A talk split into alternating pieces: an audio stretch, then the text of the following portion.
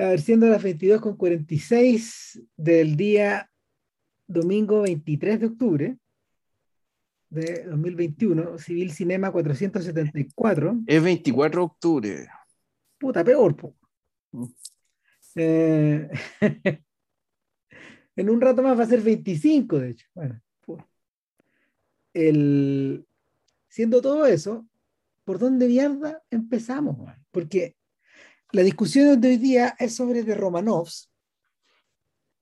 Y en realidad el culpable aquí es Vilches que eh, me entusiasmó con verla después de que yo hoy la había dejado botada el 2018 cuando se cuando la serie cuando la serie salió eh, apareció en Amazon Prime y, decepcionó, pues, weón, si ese es el tema. Entonces, a ver, yo recuerdo que vi el primer capítulo y me pareció, ok, ya esto es como un divertimento. Recuerdo que vi un pedazo del segundo y lo dejé hasta por ahí, y luego vi un pedazo del tercero y avancé un poco más y ahí lo dejé y nunca más lo volví a ver. Pero después eh, le comenté a JP que estaban los Romanov en Amazon Prime y los vio enteros, escribiste de ellos. Sí. Y eh, en realidad me dijo, no, lo que pasa es que la serie, en realidad, la serie parte en el 4. Y tenía razón. Pero ¿qué hacemos con lo otro? Y, O sea, y- yo creo que podemos- ¿Qué hacemos con lo, con el atado de, qué hacemos con el atado de, de, de lo dispar que es? No sé. ¿Qué O sea, opinas? Yo digo que. A ver, de partida. ¿O no estáis el- por ahí? ¿Cómo? ¿Qué cosa? Parece que JP no está. man. ¿Aló? ¿Se escucha? No sé. Parece que te ¿Aló? ¿Se apaga. escucha? Sí. Ah, espera, espera, espera, espera. Bueno, igual hice la introducción ¿Aló? completa, pero no sé en qué parte te quedaste. ¿Aló? No, se escucha todo. Ah, oh, No, se escucha todo. Me, me pareció, ¿cómo se llama esto? Un, un mensaje de menú de la cuestión y no lo vi, entonces, ya. Eh, ah, ya. que, que, suspendido, pero se, yo he escuchado todo. A ver, ¿Por dónde el- partimos, weón? ¿Qué? Ya, tú? yo, yo, yo, yo hablaría primero de lo general. El, Ya. Esto de partida, pues efectivamente esto es una serie, en, en términos de que efectivamente es una sucesión de capítulos a lo largo de la temporada, pero esto es una serie en particular dentro de lo que los gringos llaman las anthology.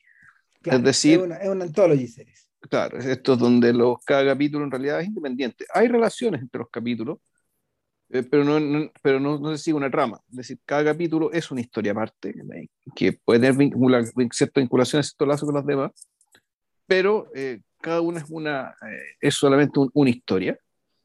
Y el, y el hecho de que esto se trate de los romanos modernos, ¿eh? Eh, puta, le da, al, le da a Weiner, el productor de Mad Men, el cerebro de no, le da la posibilidad básicamente de, eh, puta, ¿cómo decirlo? De trabajar su objeto de estudio, porque en realidad eso es lo que es la familia Romanov y en fondo ciertos, cierta, eh, y el ser, el ser, aristocrático, digamos, que ahora que a esta altura del siglo parece absolutamente inútil e innecesario, y que sin embargo el fantasma está por todos lados, que uno lo ve igual, eh, de quienes quieren aspirar a eso, imitar eso. Y la serie un poco se trata de eso, o sea, se trata básicamente de, eh, del, eh, se, trata de esta forma de ser aristocrática que es a la vez puta, un animal mitológico, ¿cachai? algo muy raro, algo, que debió haberse ido con otros tiempos. Eh, también una especie de cucaracha, es decir, un, tiene eh, un, un ser puta, que puede ser asqueroso, repelente, digamos, ¿cachai? y que sin embargo tiene la posibilidad de, eh, de persistir en el tiempo, incluso después de su gran aparición estelar en la historia. Eh, eh, que, y claro, cuyo, cuya, ¿cómo se llama esto? Cuya, cuyo clímax es el martirio. Ya, entonces, aquí, además, eh, dentro de hablar del, del, sentido de que haya estos modos aristocráticos, esta nostalgia aristocrática ya en el siglo XXI. la serie también aborda un poco el atractivo macabro, digamos, que es del martirio que tiene, que, que tiene esta familia, y que es parte de los atributos que le permite básicamente eh, seguir viviendo y seguir estando, seguir estando en el mundo. Eh, uno de los tremendos problemas que, que la serie experimentó em, respecto de, de, su aparición es que nadie, ni siquiera los creadores, pudieron eh, explicar exactamente de qué se trataba. Era un tremendo problema, fue un tremendo problema para, fue un, dolor de cabeza para Amazon. y de hecho se rindieron. ese no es eso no es necesariamente un problema de cada un espectador con, con, con relativa curiosidad. Es un problema comercial. En el fondo no, sé no, sé cómo venderla. No sé qué tagline ponerle. El, el, eh, y ese no es nuestro problema. no, yo creo que sí, yo creo que sí, también. También es un problema, porque en la medida que, a ver, Matthew Weiner, al igual que David Chase, y, que es el creador de Los Sopranos, en el fondo eh, se enfrentó con un problema bien grande a la hora de em, proceder a su siguiente producto. Eh, cuando tú estás metido en esta, cuando tú estás metido en estas ligas, eh, lo, que, lo que en general haces es o cambiar totalmente o redoblar, o redoblar tus pasos. Por ejemplo, no sé, por los tipos que han estado ligados a Star Trek a lo largo de su vida, los tipos que a esta altura en realidad los, los más activos son los, los que hicieron eh, The Next Generation, la siguiente generación. Eh, e, esos son los tipos que hicieron después em, Battlestar Galactica. Y, y, son los tipos que han estado metidos en The Expanse hasta cierto punto. Y continuaron ahí en el género. Lo mismo uno puede decir de Vince Gilligan, y su interés por eh, quedarse en el mundo de Breaking Bad, pero explorarlo de otra forma, pues explorarlo a través de Better Call Saul. Una serie que parece que es muy buena, pero que ni Vilchen ni yo hemos visto. Y a esta altura está medio, difícil que nos metamos, no sé, tal vez algún día lo haga, pero, pero, pero igual es como un tema. Ahora, eh, Weiner publicó un libro entre medio, un libro de cuentos que no fue tan bien reseñado. Y eh, se enfrentó con una chequera ilimitada de parte de Amazon a la hora de a la hora de eh, no sé, ser todo oído respecto a su nueva idea. Yo creo que yo creo que los Romanov en ese sentido como concepto es muy atractivo.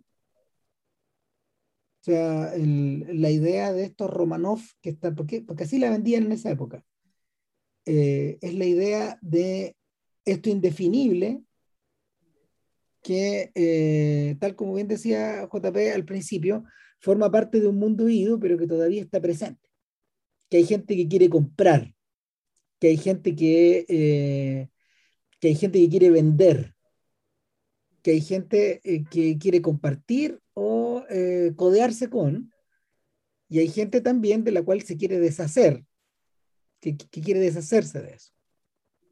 Ahora, em, la serie era más atractiva todavía de la forma en que lo planteó Weiner, porque él decía, vamos a estar en distintas partes del mundo.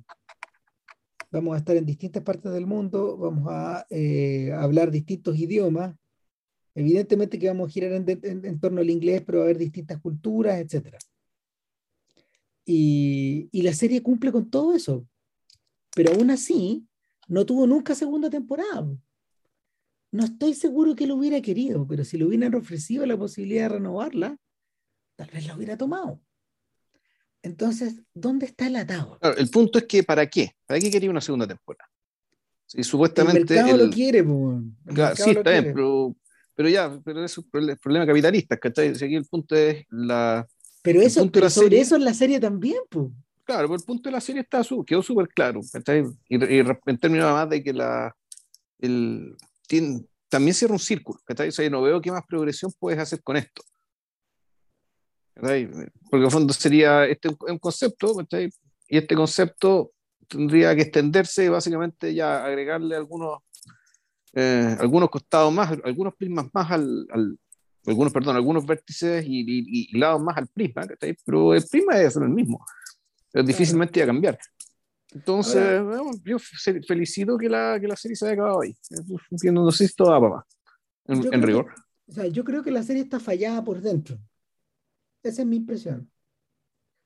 De que la, de que la serie como concepto, como producto, como, como, como total está fallada, en el fondo. Y, y que lo que no la hace menos interesante, ojo.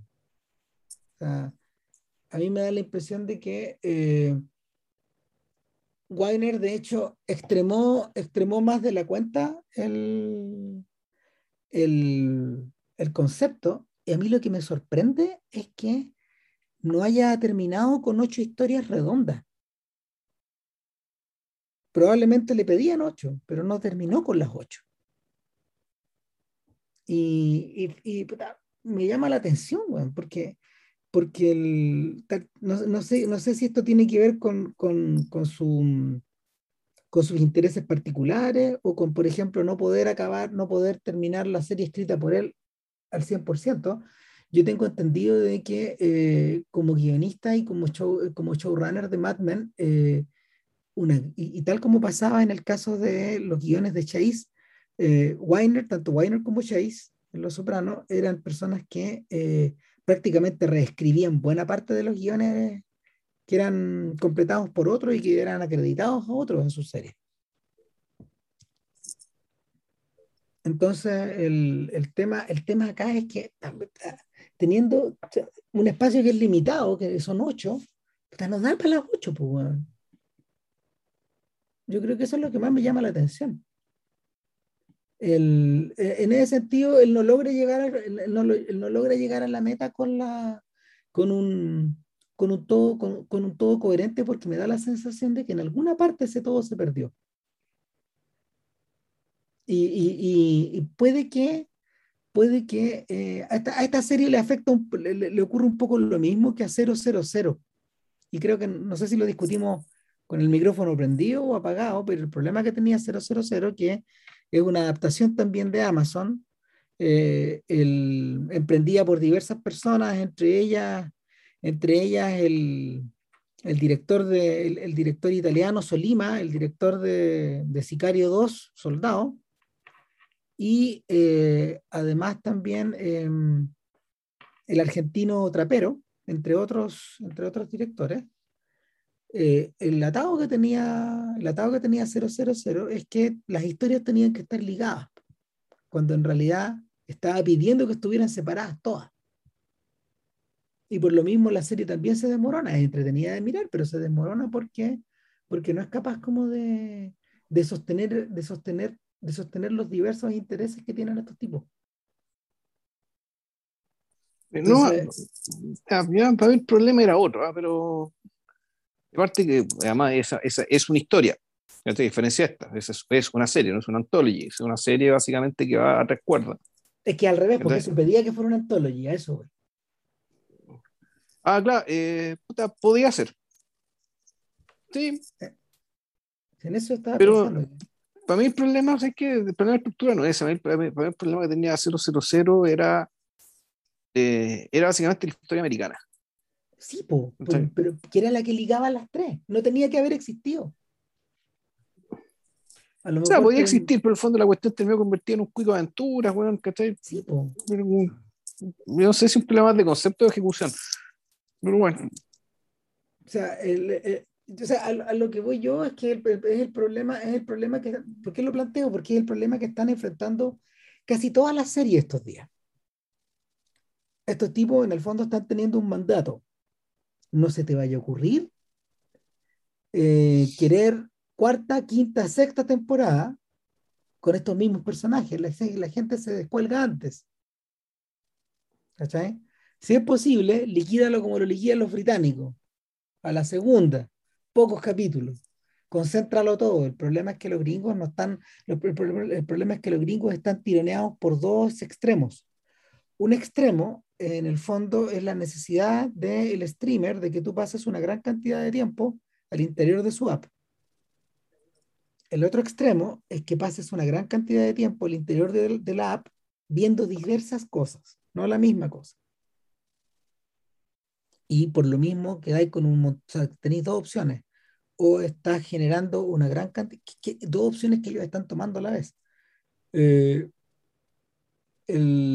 generáis una gran cantidad de series que después no son seguidas por nadie, es decir, un montón de primeras temporadas, o una gran cantidad de miniseries que corren el peligro de diluirse en la medida de que el concepto no está conseguido. ¿Por qué razón? Porque hay muchas, hay muchas series que efectivamente logran eh, engancharse a sí mismos, y esto, esto ocurrió en la historia de la televisión estadounidense. Se, la gente las empieza a entender en la segunda o en la tercera temporada, ahora ya no existe ese tiempo. Entonces tenéis que cambiar la lógica, volverte más, volverte más británico. Y me da la impresión de que los Romanov va hacia allá, pero no llega, no lo, no lo logra.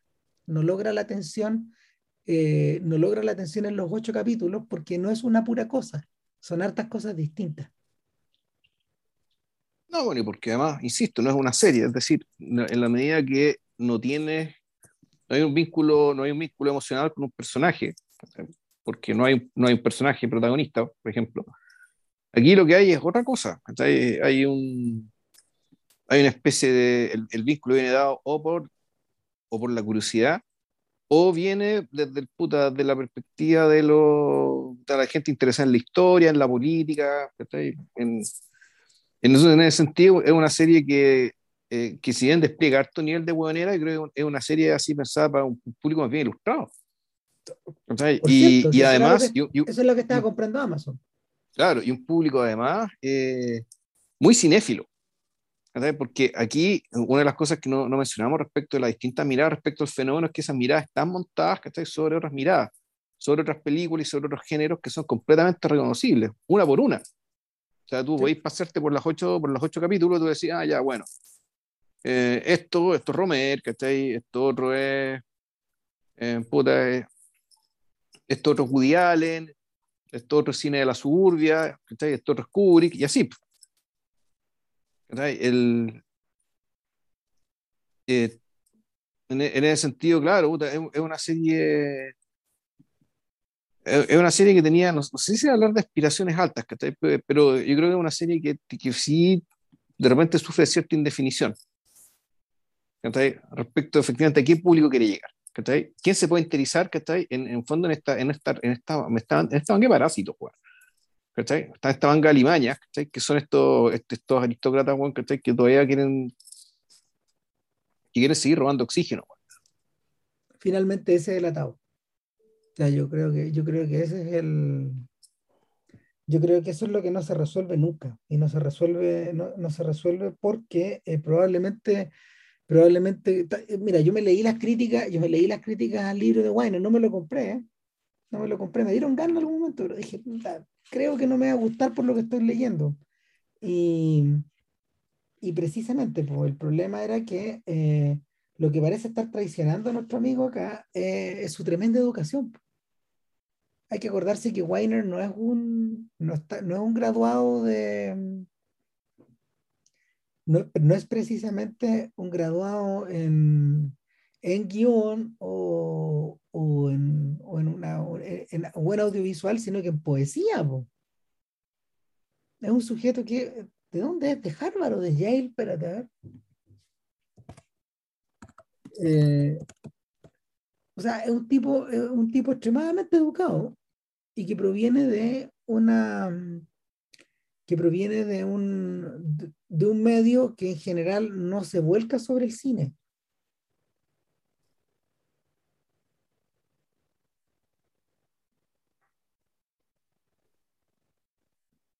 Bueno, aquí les que estudia en la Harvard School for Boys y después dice, a ver, espérate. Claro, él, él estudió en la Universidad de Wesleyan, ahí ahí estuvo, en, en Connecticut. Entonces, el, el, personaje, el personaje se interesó después por el cine, en la medida que ya había terminado, Y, yo creo que eso, eso funcionó extraordinariamente bien eh, en la medida de que lo podía volcar en Mad Men. Pero, pero acá, acá yo creo que se convierte, o sea, acá se convierte un poco en una, acá se convierte un poco en una carga. Ahora, pasemos, mira, pasemos, pasemos por los ocho capítulos muy rápidamente hasta centrarnos en los que nos interesan. Ok. A ver, parte tú. No, a ver, es que yo lo voy a hacer bien puesto. ¿eh? No, Ramiro la tiene más fresca, esto lo acaba ah, de hacer entonces parto yo. no, está bien, sí, mira, sí, del primero no hay mucho que decir, salvo que. Eh, transcurre en París. Transcurre en París, tiene. Puta. puta eh, supuestamente es un drama, ¿cachai? Pero tiene bastante comedia. Y, y, no es porque los personajes sean cómicos, sino básicamente por el absurdo de la situación eh, donde básicamente esta es una señora, una descendiente Romanov, que, tiene un sobrino que es un inútil, que es Aaron Eckhart, que es, naturalmente eh, que es americano. Eh, ya vamos a hablar de, por qué esto es así. Y, y básicamente Aaron Eckhart, y, esto es una historia de, por decirlo así, de, de una, una manipulación frustrada en principio, pero exitosa, digamos, de manera accidental respecto de esta señora que lo único que quiere es que su sobrino se case y tenga guaguas, ¿cachai? Para que siga existiendo el, siga existiendo el linaje familiar. ¿Ya? Entonces aquí hay una, unas características de esta, esta dinastía mártir, que ahí en fondo es su, es su obsesión con la descendencia, con que la sangre, por hemofílica que sea, eh, puta, siga circulando en el mundo. Exacto. Ahora, entonces la, la pregunta es, la pregunta es, ¿La ponen los propios descendientes o la ponen, la ponen los otros, los que están fascinados con la idea de emparejarse con un Romanov? Claro, pues en el fondo los Romanov es una especie de franquicia. Entonces, eh, es una franquicia del cual, del, cual, del cual los individuos quieren beneficiarse. Digamos. Entonces, tiene, tiene esa ventaja digamos, que, acabamos de mencionar. el, el, el, sello, digamos, de, de, la aristocracia y de la aristocracia Martín para, Martín para Entonces, el primer capítulo tiene esta cosa media, media farsesca. Eh, el, media farsesca, pero que en la. Pero, pero que, y que, visualmente te recuerda un poco al, al Romero, al París filmado por Romero sobre todo eh, en un periodo ya más contemporáneo. Y efectivamente, tú ves esto y te despierta la curiosidad, pero en ningún caso es un gran punto de entrada de esta serie. Y creo que una de las razones del, del, fracaso de la serie fue que el, el que debería ser el, punto de entrada, es decir, ya el, capítulo segundo, es peor aún que el primero. Sí. Y, eso ya es lamentable por todos lados. Ya, es una historia es una historia que echa sobre la estupidez desde la estupidez y la estupidez está por todos lados, digamos, llega a ser difícil de soportar. Eh, incluso se monta en 12 hombres en pugna, eh, para, para el fondo ser una parodia, no tanto de la película, sino un poco de la situación, exacerbando el nivel de estupidez y enajenación del Romanov, protagonista de la segunda, la segunda historia, que naturalmente tiene que ver con la primera. Claro, ¿qué pasa con este sujeto? A ver, eh, es un tipo que es un tipo que está eh, viviendo, eh, es un tipo que está viviendo en el medio oeste, en algún lugar así, non-descript, metido en el suburbio, que tiene con su mujer un negocio aparentemente próspero de localización de universidades para alumnos con buenos puntajes en el, en el, en el SAT que es la prueba que ellos rinden, y em, evidentemente ellos no te pueden poner en el Ivy League, pero te pueden poner en una buena escuela, en algo que, en algo que esté de acuerdo a tu, a tu, a tu realidad. Y este sujeto es una, este sujeto eh, es interesante porque, porque el, el, personaje es una especie como de ameba, finalmente, que eh, se deja llevar un poco, este, él, él, él, es el Romanov acá, y él se deja llevar por lo que opina la mujer, que es como su socia en el negocio, y en realidad aparentemente es la dueña. En realidad aparentemente es la dueña. Y em, van a ir a un crucero para satisfacer esta curiosidad romanoviana que tiene ella. Eh, ella le echa la culpa a él, que él quiere conocer su, su, origen, no sé qué pueda, digamos, pero eh, el punto acá es que al mismo tiempo a él lo, él está buscando, él está buscando una, cualquier causa para escapar y lo nombran jurado. Hay una señora de muy buena pinta en el jurado y decide mandarle un poco a la mierda todo y quedarse ese fin de semana del crucero eh, en, la, en la deliberación. El problema es que, y aquí empieza la farsa, el abogado que defiende a este criminal es tan malo que en realidad es que es como para decidirlo en 15 minutos después del almuerzo. Y él fuerza la situación para, él fuerza la situación para que esto se alargue y fuerza la fantasía de alguna manera. O sea, él vive su fantasía del jurado, del jurado que... Él vive su fantasía suburbana y de bestseller gringo del jurado que eh, tiene una aventura con su compañera del jurado. Mientras la otra mujer, eh, a su vez, vive una fantasía del crucero del amor de los Romanov, donde, donde todo está convertido en una...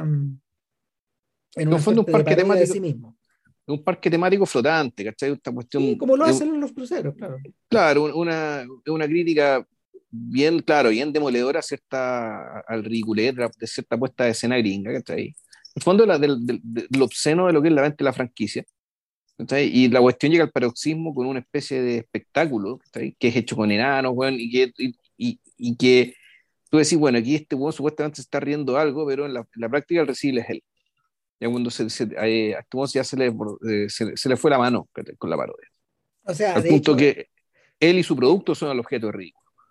Es la parte más interesante, o sea, de hecho, ese, ese, momento, eh, ese momento meta es el más interesante, pero es una muy mala señal que en realidad no logre, hacer, no, no logre hacerlo funcionar, pues hay un problema, hay un problema que se repite durante la serie, es que es el tono. Le cuesta dar con el tono, porque cuando estamos, en, cuando estamos en París, en el capítulo anterior, el tipo encuentra el tono. Y como bien dijiste, el tono es un poquito, es unas gotas de Romer, unas gotitas de Woody Allen, un poquito de, un poquito de, mm, ¿cómo se llama? De comedia romántica de Hollywood, un poquito de magia aquí, un poquito de magia allá, que finalmente, ah, y, y, y, y, y Rachmaninoff en la banda sonora y lo que uno tiene es una especie como de pequeña reflexión sobre el kitsch, sobre el kitsch de ser un Romanov, sobre el kitsch de estar en París, sobre el kitsch eh, de, de, perpetuar tu, de perpetuar tu linaje. Y es agradable de mirar. En cambio, acá choca, pese a que, sinceramente, los actores dan lo mejor de sí. Sí. Están, están todos bien en sus roles. El, de hecho, lo más débil es el, libreto, porque las actuaciones están bien. Sí, de hecho. O sea, sobre todo la de la mujer, por ejemplo, que, es, una, es una pega muy difícil la que le tocó a esta, esta actriz. ¿Cómo era que se llamaba? Espérate. El, le, tocó una pega extremadamente complicada. Ella se llama Kerry Vichet. Es una, una actriz de Nueva Zelanda. Ah, e, e, es, conocida porque, porque de verdad tuvo las manos metidas en una serie que parece que es muy buena, que se llama Halt and Catch Fire, que es de las buenas series de, de la década pasada. Entonces, el, el, atado, el atado pareciera ser ese. Ahora, eso se redobla, yo creo, en el tercer episodio que House of Special Purpose, que tiene tono, pero yo creo que lo que falla acá es el diseño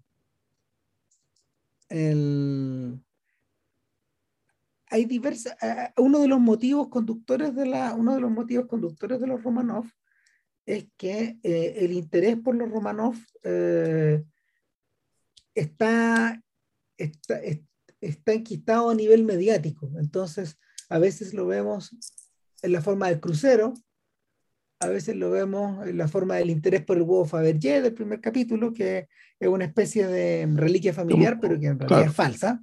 Un, un McGuffin, que, que, permite que pasen ciertas cosas. Claro, y en este caso es una miniserie, o sea, meta del meta. Claro, una miniserie donde. Claro, gringa. Donde hay una, direct, una, una, ex, una ex actriz que ahora es directora, interpretada por Isabel Huppert, que es una Romanov, que está haciendo una serie sobre su historia familiar. Supuestamente es una Romanov, claro.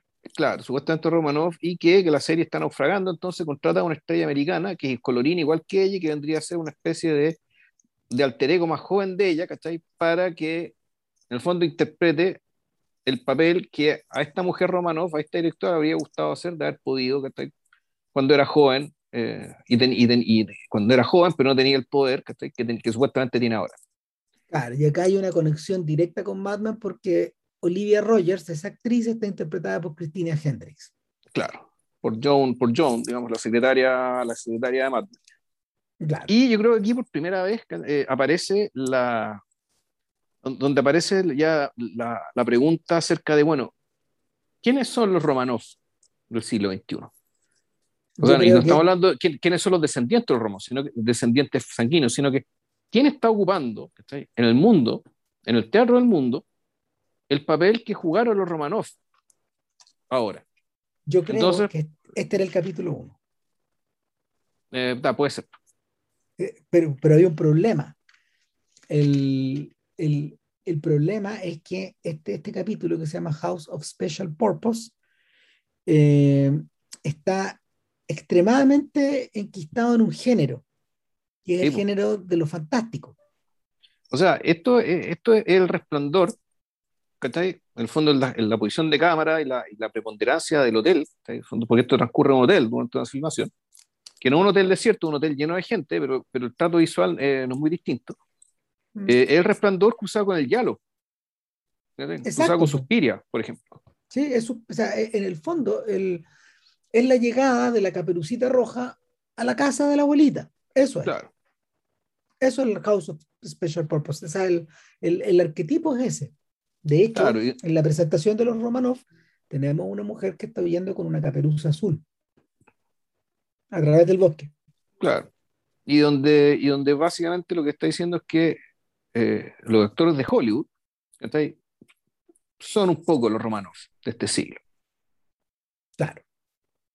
En el fondo, ella viene a interpretar a un Romanov, pero ella, por ser lo que es, eh, está muy famosa, al mismo tiempo muy frágil, al mismo tiempo poseedora de algo muy valioso. Eh, y, y, ¿cómo se llama esto? ella es, es una Romanov y es también puta, y por lo tanto, eh, está en su ser ser una potencial víctima de algo, de algo que no sabemos. Claro. Eh, Ahora, yo creo que este capítulo funciona bien, pero eh, me da la impresión de un capítulo demasiado autocontenido. Es que ese es el problema. Por eso yo creo que no puede ser, no, no, pudieron, no pudieron encajetarlo como el primero. Es una gran puerta de entrada, mm. pero no hace sentido dentro del total. ¿Por qué razón? Porque claro, es demasiado género, está dentro del género. Eh, cuando, cuando eh, ha pasado tanto tiempo en los Romanov que aquí voy a spoilear nomás, chao, lo siento. O sea, cuando yo veo entrar ahí a gente, digo, ah, ok, es la víctima del final. Al tiro. Me senté a esperar que se muriera en el fondo. Eh, en parte también por lo que dice JP, que, que en, el mito de los Romanov se exige que haya un sacrificio. Y, claro, el personaje que tiene, el personaje sacrificado usualmente es el pajarito nuevo, es el último que está llegando a este lugar que ya se formó, o a esta cofradía que ya existe, que, es la de los sujetos al interior de este rodaje en Austria. Eh, la película aprovecha de pegarle un par de repasadas a toda esta cultura media nauseabunda y media y media, eh, media, pirula de las miniseries europeas de los 80 y los 90. O sea, había una que se llamaba Nicolás y Alejandra. Ya. Que, daban en los grandes eventos. O sea, no digamos. O sea, el, el, pirulismo de esta serie eh, a veces generaba productos como Wagner, por ejemplo, de Tony Wilson. No, no, de Tony, de Tony Palmer, perdón que es una súper buena serie británica, coproducida por un montón de canales europeos. Yo hace poco le, contaba a Vilches que yo había visto la de Verdi, que también está muy bien. Sí, era buena. Es buena, no, y, y si la viera ya ahora, el problema es que dura 14 horas, ese es el atado, son, Mm. son siete largometrajes de, de dos horas y media. Entonces, el, el, más de 14 horas, como 16, es larguísima. Entonces, el, el atado acá, claro, era, era que eh, el, en, eh, eh, es en este mundo de recreaciones donde los europeos, por ejemplo, corrían con mucha ventaja respecto de los gringos sobre, em, sobre, el, sobre el trasplantar, el trasplantar una, una forma de narrar o estos personajes a una lógica que era la de la televisión europeo y británica de los 80, digamos, que, que, que, algo tiene de parroquial, pero algo tiene mundano también. Eh, en este caso, en este caso eh, yo creo que el personaje menos convincente es el de Paul Reiser, es el agente de Cristina, el agente de Olivia, que a cada rato está ahí, es un sujeto que es muy versado en, en, en, en ¿cómo se llama? Tiene mucha, tiene mucha, tiene, tiene, una carrera larga, ha estado con muchas actrices, en el fondo él le está aconsejando bien, pero, pero ese diálogo no me funcionó nunca. En cambio, lo que claro. sí me funcionó. Sí, es un gestor de caprichos, po. Está claro, pero el problema es que, el problema es que eh, no está ahí para está ahí para empujar la trama para el fin, hacia el final nomás. Es, un, es, un, es una especie de device. No hay algo, que, no hay algo que, que, justifique su razón de ser. Al contrario de lo que pasa con el personaje de Jack Houston, el nieto de John Houston. O Jack, que es un actor, creo que es irlandés. Eh, es británico, sí, sí, es británico. El, eh, Houston Houston encarna a Rasputín en la miniserie. Y encarna a un actor que más, más adelante lo vamos a ver aludido, que se llama eh, Samuel, ¿cuánto es? Espérate. Samuel, eh, Samuel Ryan. Samuel Ryan. Y eh, es un sujeto que es un sujeto que em, como buen, como buen encantador, como buen encantador de, de actrices, evidentemente seduce a nuestra protagonista, pero ambos saben que solo va a ser por el, el otro lugar común, digamos, solo va a ser claro. por esta, solo va a ser por la por filmación. esta ocasión, digamos, claro, pero, pero está, está buena esta idea de que en el fondo él, él también juega al lugar común del actor imbuido en su rol. Entonces él está como encantado un poco por Rasputin. Es divertido, funciona bien. El problema es que eh, el, la serie nunca se atreve a dar el paso extra que efectivamente sumerge a los personajes del guialo en, la, en estas atmósferas en estas atmósferas sin control. Lo que pasa en Suspiria, lo que pasa en Tenebre o en, o en Inferno, en fin, es todas estas mujeres que todas estas mujeres que, que, que después que después atraparía a Milo Manara para sus cómics eróticos, en el fondo. Todas estas mujeres que son sobrepasadas por la realidad. Y, y no sé, porque ¿se nos queda algo de ahí o no? Porque va a pasar al siguiente. No, no mucho. Lo que sí es que el, eh, tiene, tiene este elemento de género y, y también, eh, como las películas de Villeneuve, que se sostiene también sobre en, en el truco. Mm. ¿Ya? Y, y, como dijo Ramsey, el truco lo adivináis, ¿cachai? Claro, la película, la cuestión se te los carajos. Yo no lo adiviné, de buena primera, lo sospeché, pero no, no lo adiviné. Igual debo decir que me sorprendió al final, como lo, como lo llevo, pero sí, es un riesgo alto. Pero de todas formas, a esta altura, y sobre todo lo que es la, la reflexión acerca de, de que eh, los romanos, si bien son una franquicia, ¿cachai? Son también, eh, ¿cómo se llama esto? Dicho de manera, son son un protagonista en la edición del trabajo mundial. Por lo tanto, si los Romanov se hubieran acabado y no queda ningún Romanov, igual el mundo te permite, permite que haya gente que haga de los Romanov. Y, y, aquí el, el hecho de, de tratar a, a, las grandes figuras del entretenimiento, eh, como si fueran unos Romanov, con una historia de que impersonando Romanov, ya te parece suficientemente interesante como para seguir viendo la serie. Es decir, el... a mí el interés por ver la serie, a mí me parte ya desde acá. Claro. En serio. Aquí se pone, aquí se pone singular. Claro. Eh, es muy interesante, es muy interesante que por los motivos que hayan sido, la costa oeste de Estados Unidos empezó a traer nobles eh, condes, duquesas y lo que tú queráis como magneto. Eh, con cada pasada de una guerra mundial. Y, y, el, al punto que eh,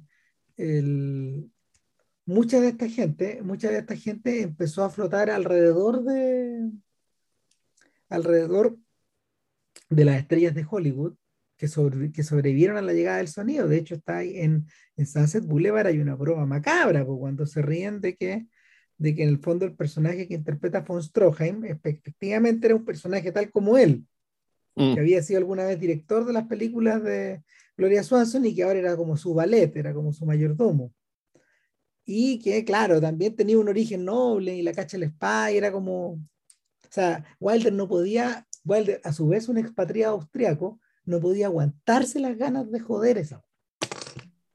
De joder encima de ese mito, porque seguramente también se ha reído mucho de los condes y las condesas. Ahora, donde ya no fue tan simple fue que eh, con la Segunda Guerra Mundial empezaron a llegar los intelectuales. Y, em, y claro, había intelectuales como de distinto orden. O sea, eh, para todos los efectos, Thomas Mann era el equivalente a un Romanov cuando, vivía en Los Ángeles, cuando vivía en Los Ángeles. Y se juntaba con Schomberg, pero a Schomberg no le daba. Schomberg, para, para esos efectos, era un, muchísimo menos conocido, viviendo un, sol, de, un sueldo de profe, eh, de profe de música, eh, era claro, era un miembro claramente de la clase trabajadora aspiracional, había caído.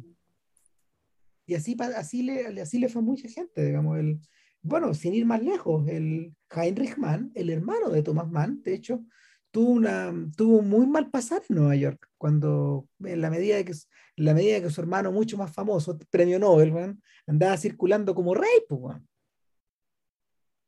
se comportaba como rey. Pero en fin. Eh, el cuarto capítulo, el cuarto capítulo de verdad sí, de verdad sí está conseguido. Y expectation se llama la espera, en el fondo, la mm. expectación, la, espera por algo. Y en este caso, lo que ocurre acá es que Julia Wells, la protagonista de este capítulo que transcurre en Manhattan, eh, a ratos se arranca al aeropuerto JFK, pero esto transcurre básicamente en el Midtown y en algunos otros sectores, probablemente en alguna parte de Brooklyn también. Pero no estoy muy convencido, de, quizás hacia arriba, hacia el norte también. Hacia arriba es, eh, es probablemente donde queda este hogar trabaja la protagonista, este lugar de, lugar de, de, gente, de personajes, de, gente de calle. Eh, nada, pues encarna una mujer que eh, vive, vive una vida de, no de rico y famoso, pero sí de gente con mucho dinero en Manhattan, que está casada con un Romanov, con un tipo llamado Eric Ford, que se cambió el apellido, de hecho, su, su, su, sus antepasados se cambiaron el apellido cuando llegaron, y eh, ella, ella, tiene un, ella tiene un día más o menos complicado y parte temprano el día. Ella sale de su casa y va, va, a, va a comer con su hija a un hotel. Eh, no, mal, no me acaba de quedar claro cuál es, pero, pero esto, está, esto está en el edificio de Bergfan, de, de Beckdorf and Goodman, que eso, eso, es la quinta avenida. Entonces esto está arriba, ¿cachai? Eh, eh, entráis por el entráis por la tienda, pero te vas, te vas, te vas hacia arriba a los altos y ahí está este, este lugar carísimo donde esa, donde, donde esa hija, que está casada con un rico, con un súper rico aparentemente, un marido súper rico, eh, ella está esperando, ella está esperando un hijo y em, estamos ya, estamos como en el terreno de Chejo aquí, siento yo. Porque, porque hay algo de, hay algo de distinción, pero sobre todo hay algo como medio clase media aquí. de, problemas de madre e hija y de, de problemas como de, adaptación de gente que, tiene, gente que tiene buena situación respecto de los realmente millonarios. Es un poco eso. O sea, yo más bien veo el. O sea, ahí yo veo, bueno, eh, será Chejo, está todo pasado por Woody Allen. Eh, y, aquí la, la, la, influencia, la referencia es esa.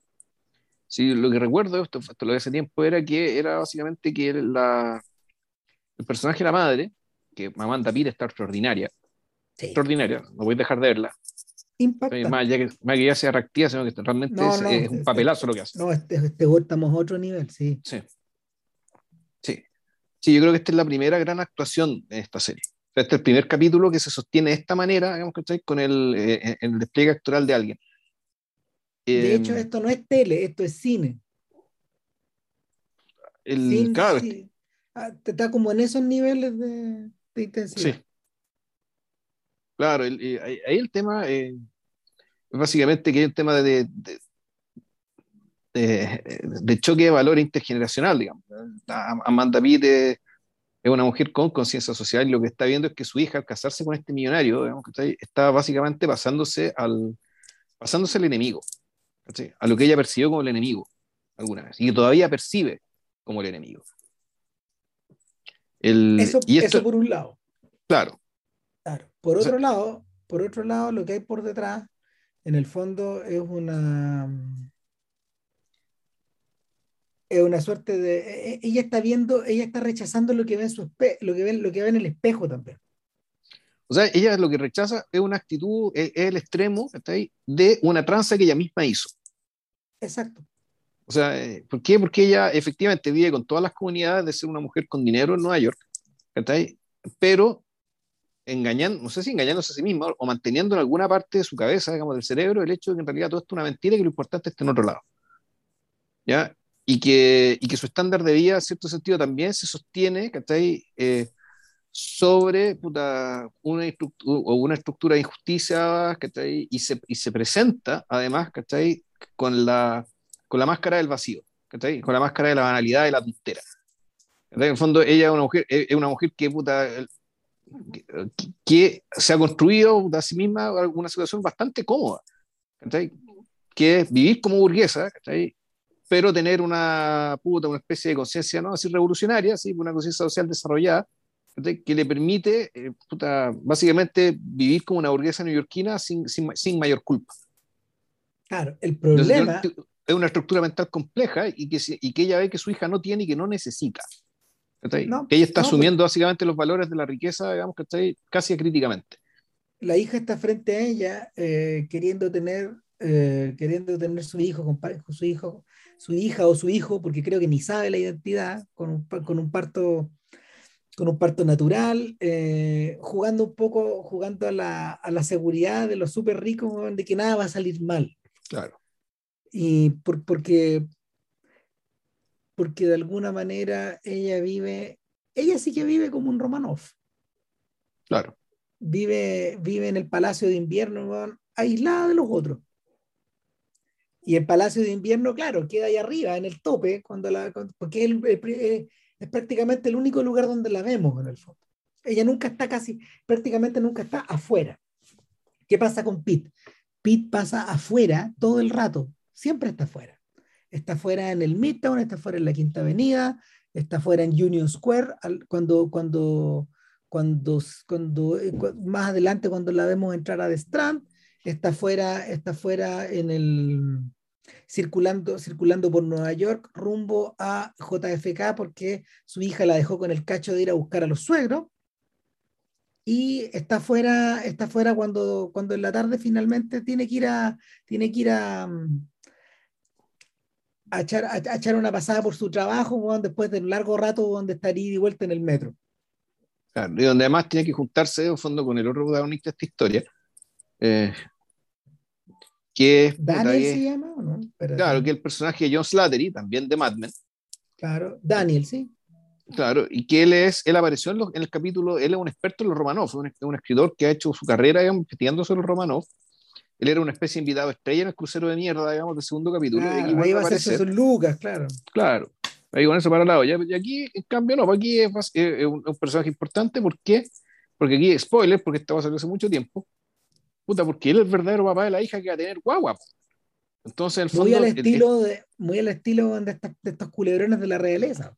Sí, claro. Entonces, por lo tanto, esta chiquilla, la, la chiquilla que, que, está viendo esta vida de rico famoso, que está ahí, y, y del cual su marido tampoco es un heredero, es, porque su, su, familia es una familia también de clase media. ¿cachai? Y de clase media, uno diría decir, bastante más estándar, más mainstream, ¿cachai? Más, más parecida a la clase media que cualquier parte que lo que es Pete, que lo que, lo que es el personaje de la demanda Pete. Eh, pero resulta que eh, esta chiquilla no es Romanov, po, No, no lo es. No, no lo es. En cambio, es, es, hija de alguien que quiere ser un Romanov. Y el fondo eso, también es, él básicamente estudió a los Romanov y se hizo amigo de este sujeto que tenía apellido Romanov al punto que se acostó con su esposa, eh, por básicamente el deseo de ser un romano. El deseo de ser lo que no eres y de tener lo que no tienes. Claro, el deseo literario también de apropiarte de la vida de otro o de novelar la vida del otro. Eh, y ese pecado original es el que eh, él, em, a ver, él, es con el que él terminó desayunándose porque en realidad él se dio cuenta de que esta, esta cabra era su hija cuando vio, literalmente, lo dice en la, serie, cuando vi, cuando vi el rostro de mi madre en esta niña de cinco años. Mm. O sea, ¿qué onda? Me di cuenta solo. O sea, era yo nomás. Tú no me contaste. ¿Y por qué diablos no me contaste, pues, Julia? Y esa es la, esa, esa es la úlcera que ha empezado a crecer en el estómago de, de este personaje que anda tomando peto bismol y, y, leches de magnesia durante toda la película. Finalmente eso es lo que está corroyendo en el interior de, de Julia. Sé que la serie tiene una muy buena estructura, porque el fondo la serie, perdón, la, la, este, este, este, episodio este capítulo, va, va avanzando y, y, y, vuelve, vuelve la conversación entre ellos dos en nuestra librería. Y, en Destranto, están en Destranto. Sí, en Destranto, exacto. Y, y puta, la cuestión funciona como relojito. Bueno. Está muy bien montado, está muy bien armado. Este es el primer capítulo verdaderamente inspirado de esta serie. Claro, esta serie no, no necesitaba los tres anteriores. De hecho, de hecho eh, esto podría haber sido una película incluso. Una película de Woody Allen. O sea, el... y mejor. Y me... No. no. No, ¿El Woody Allen actual? Sí, pero bueno. No, tampoco, tampoco, tampoco, tampoco. No, porque, o sea, lo que pasa, man, lo que pasa es que ahí, Bill se está sangrando por la herida. Yo soy de la misma opinión de Richard Brody. O sea, el Woody Allen es harto más es harto más regular de lo que uno cree que es. Te lo digo yo, que vi 40 películas seguidas. Hace, hace, no poco tiempo. O sea, es mucho más regular de lo que uno cree. Pero, pero lo más impresionante en realidad es lo mismo que dice Brody del, del New Yorker, que que igual que Eastwood, en las últimas películas, no son todas parejas, pero tiene cosas que no tenían las anteriores. Que me gustan más, me gustan más estas. Me, pasa como con Scorsese también, que me gustan más estas de ahora que los clásicos. O, no, quizás a uno le dicen más cosas. No sé. Pero bueno, volvamos a. Eso, eso es para otro podcast, Rich. Por supuesto, sí. eso, es para el, eso es para el podcast de Medianoche en París, tú lo sabes. No, eso es para podcast que no se va a llamar Civil Cinema, que lo haces con otro weón, que no sé, pero. Puta madre. Bueno, en fin. El, el asunto es que eh, esta ida y esta vuelta, toda esta ida y esta vuelta por la ciudad, porque también es un paseo por la ciudad. Sí, como van sus hermanas, bueno, uno, uno, la ve y se acuerda inmediato, bueno. Sí, claro. Eh, eh, el, a propósito de Chejo. Sí, pues. el, en esta ida y en estas vueltas, eh, lo, que va, ocurriendo es que la llave Stilson que está apretando el estómago de esta mujer se empieza a cerrar, a cerrar y a cerrar y, se, vuelve insoportable y finalmente, claro, em, hay un recurso que es muy cinematográfico y que en realidad probablemente es el más obvio, cuando ella en el, saliendo de la ducha, bueno, condenados van ahí a ir a, a comer con unos suegros, van a los, o sea, con unos consuegros a los que no quiere ver, bueno, y, y, y, combinada esta idea de, de, hacerse, de convertirse en abuela antes de cumplir 50, porque Amanda Pitt es un poco mayor que yo nomás, de hecho, es como, del, como de enero del 72. Ya. Eh, el asunto es que eh, finalmente colapsa esta mujer eh, cuando, cuando imagina una escena en la que ella le está contando al marido todo, y claro, el marido comprensivo le dice, siempre lo supe. igual te amo. Corte y todavía está en la ducha y saliendo. Maravillosa escena, pues. Sí, o sea, el, eh, mira, es un lugar común, pero está tan bien usado. Pero está, tan bien hecha, bueno. Sí, tú, pues, tú, tú, tú, crees por el Claro, la cuestión efectivamente tú, eh, se ha visto otras veces el recurso, pero sí, eh, en la medida que sea creíble, puta, y es creíble, está bien. O sea, ahí, ahí, ahí Weiner acierta medio a medio, si en el fondo, tal como decía Hitchcock, la gente espera estas cosas también. Espera estos instantes donde también no sé, tú caes bajo el embrujo y es deceiving, pero es así, es lo que es. Eh, ahora, hacia el final, hacia el final, ella efectivamente colapsa y en una escena que es muy bonita, que yo creo que es una de las más bellas de la serie, ella está acostada porque parece que tiene, parece que lo que tenía en realidad era una era una piedra en la vejiga, ¿no? Algo así, era un, o en el riñón. No me acuerdo, era como eso, era como eso. De hecho, tenía, ella tenía mucho miedo porque le iban a operar y tenía miedo de perderse el nacimiento de su nieta también. Pero acá los roles se invierten. Esta hija que, esta hija que, que parece una criatura de Botticelli sujetándose la guatita embarazada, está convertida en la madre de su madre, que ahora yace en la cama, bueno, esperando el, esperando el, esperando la operación del día siguiente y en un momento ella mira y mira su bolso y mira su bolso y mira su bolso. Y, ella, y la hija mira a la madre y le dice, ¿te marco el teléfono de él? Y tú decís, quien realmente siempre supo esto. Era la hija. Es la hija. Ella debe haberse sentido hija del tío Daniel, debe haber visto el lazo que existía entre Julia con el tío Daniel, y de alguna forma eh, Sumo uno más uno. No, y acepta esto. Como, como buena madre de su madre. Es muy bonito el final, se pasó. No, se pasó. Aparte que es un final que te, te abre el personaje también. Sí, el personaje de la hija. Exacto, porque consigue un máximo efecto con un mínimo de intervenciones. Mm en ese sentido sí parece un cuento. Yo creo que lo que estaba persiguiendo Weiner era escribir un libro de cuentos, en el fondo, sobre los Romanov. Es probable, y, sí. Y, no todos están al mismo nivel por la misma razón. O sea, no todos están al mismo nivel, como por ejemplo lo consiguen los, los hermanos Cohen en, con su. ¿En Buster Scruggs? Claro, con su balada de Buster Scruggs. Esa antología está mejor hecha porque, porque los hermanos Cohen son mejores nomás. Aunque tampoco son todas tan buenas. No, pero, pero, pero todas se complementan entre sí, como un libro de cuentos debería.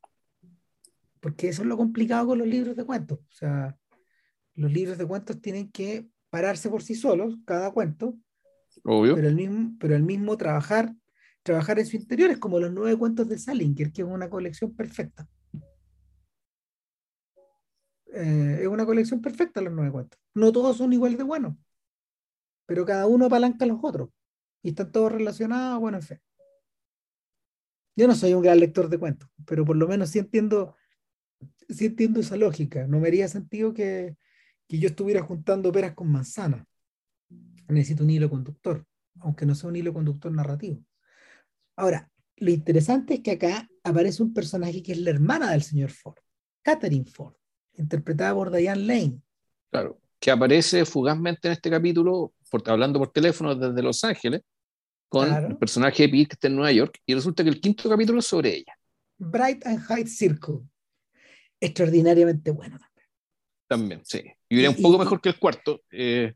Sí, yo creo que, yo creo que no, yo creo que no está tan bien estructurado como el cuarto, pero es mejor, es mejor película que el cuarto. Es mejor película, y claro, y, y bueno, en realidad estos capítulos, el 4 y el 5, para mí son el corazón de la serie y por eso están en ese lugar además. Sí, sí. Justo al medio, digamos. Aquí, aquí llega el núcleo del asunto. Claro, o sea, donde por fin, donde por fin Weiner no se siente cómodo como para terminar de explicar qué es lo que quiere decir. O sea, esta, mm, esta, es, la, esta es la casa de la familia Myers, eh, un padre, una madre y tres hijos, todos se quieren mucho.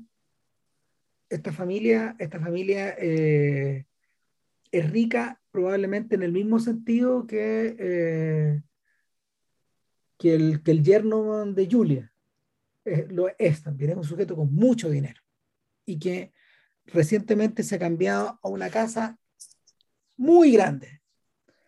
No va a decir un castillo, pero un equivalente. No, no, una mansión, pero igual dentro de todo, eh, si mal no recuerdo, es como, es como tiene casas al lado, digamos que no, no es un terreno aislado, o sea, no es.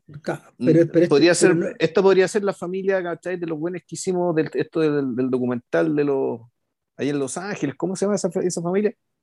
¿Cuál? Ah, sí, sí, sí, sí. La de. La que hicieron el primer reality. An, American Family, de ellos. Claro. Sí, puede ser eso. De repente me pasa el rollo que los Myers podían vivir al interior de una casa famosa. Como que pudieran vivir al interior de un, de un Frank Lloyd Wright. Ya. Porque la casa en particular tenía unas proporciones que eran, que eran rectangulares, bajas, pero al mismo tiempo una estructura de madera que era particular y singular que dialogaba consigo misma en cada pieza. ¿Cachai? Era, era atractiva esa idea también. O sea, que como que estuvieran viviendo en una casa con historia. Eh, la señora Ford es una profesora de literatura rusa. De alguna manera ha abrazado su, ha abrazado su, su herencia Romanov. Y eh, a pesar de que no sabemos si es real o no, a esta altura ya sabemos que es un poco lo mismo. Y el, el asunto es que, eh, como buenos Romanov del siglo XXI, eh, están tratando de darle una educación, una educación continental, en el sentido europeo, del continente, a, su, a sus hijos, y por lo mismo tienen un profesor de música. David, David Patton un chiquillo, en realidad ya no es tan chiquillo David, va para los 40, se ve joven, pero va para los 40, es un, es un profesor de piano que es un ex alumno de Juilliard, es un tipo que no desarrolló una, carrera, una, carrera, de, una carrera de intérprete de música clásica, tampoco desarrolló una carrera de profesor de, de, de la academia, y que en cierta forma se, tampoco se desarrolló como músico de, como músico de, de Broadway o, o, de rock ni nada, digamos, ha desarrollado una carrera como más, quizás podríamos decir más mediocre de profesor, de profesor de gente con mucho dinero. O sea, en el fondo es un, se quedó en la corte. O sea, porque en el fondo lo que nosotros estamos viendo acá es una es corte. Verdad, es verdad. ¿Cachai? Toda la es una corte, es una corte donde, eh, sí, uno podría decir que estos Romanov tienen un rol más, más o menos destacado por el hecho de que en la comunidad. son Romanov, pero en la comunidad ellos son, puta, tienen como todas las gracias, tienen plata, son atractivos, son cultos, que entonces este tipo es una especie de, no sé si que el bufón de la corte, pero sí digamos que el, el, músico, el, ahora, tiene ciertos rasgos bufonescos, ¿cachai? Él lo este, explota, este, pero, eh, pero, pero, es un personaje que al mismo tiempo, que al mismo tiempo no, eh, ¿cómo se llama? No juega, en esa, no juega en esa línea porque está muy cercano a los niños. Claro. Entonces, él, es, a, ratos él es más bien un partner de, por ejemplo, de, los niños mayores o al, mismo tiempo es como un compañero de juegos de los más chicos. tiene algo de eso también. Tiene, tiene, es, una inteligencia social, un tipo bien versátil, ¿cachai? Que, eh, puta, que en el fondo logra que todos lo quieran, ¿cachai? Pero que al mismo tiempo, ¿cachai? Puta, anda, anda pelando, digamos, y riéndose, ¿cachai? De, algunos de los miembros de la comunidad, ¿cachai? Por su mal gusto, por su percibido ritmo. En el fondo, aquí lo que vemos son, son unas intrigas de corte, ¿cachai? En un lugar que no es una corte. Una serie de pelambres, sí, Una serie de pelambres, ¿cachai? Del fondo la... y en un fondo la, corte como un espacio de poder, digamos, en, un, en, el, en el contexto de la autocracia, ¿cachai? Eh, y un poder por el cual se compite, en el fondo, puta, la lucha en la corte, en el fondo, es determinar quién merece estar aquí y quién no. Entonces, puta, el, esa es la dinámica que tiene este profesor con, con, con, esta señora y, y, la rama la voy a contar muy simple. Parte de que se produce un, pequeño... Eh, es un, pequeño, concierto de final de temporada. No, claro, pero el incidente se produce porque eh, llega una especie de rumor, acusación, de que este, este profesor de piano podría tener conductas inapropiadas con sus alumnos.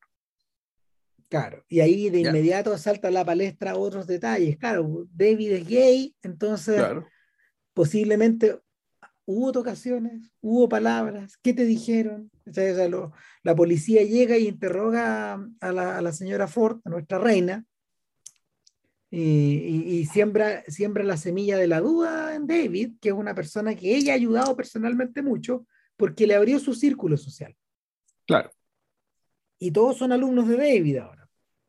Toquen bien o toquen mal, sean más destacados o no, tengan buen gusto o no, todos dependen un poco de la buena onda de David, que a todo esto eh, despliega su vocación para el pelambre, su sentido del humor socarrón, eh, con la gente que sabe que lo puede entender, porque con la señora Ford nunca es tan cercano.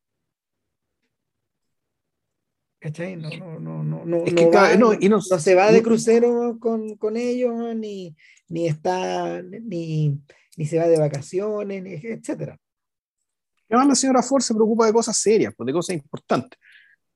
O sea, ella no está al nivel, ahí, al nivel de, de, no, está en, al nivel de esa huevonera, digamos que eso sigue siendo parte de su corte. Entonces, aquí lo que vemos es como... Eh, ¿Quién necesita responsabilidad? Claro, y aquí lo que vemos entonces es que el, el puta, aquí hay un retrato de clase, ¿cachai?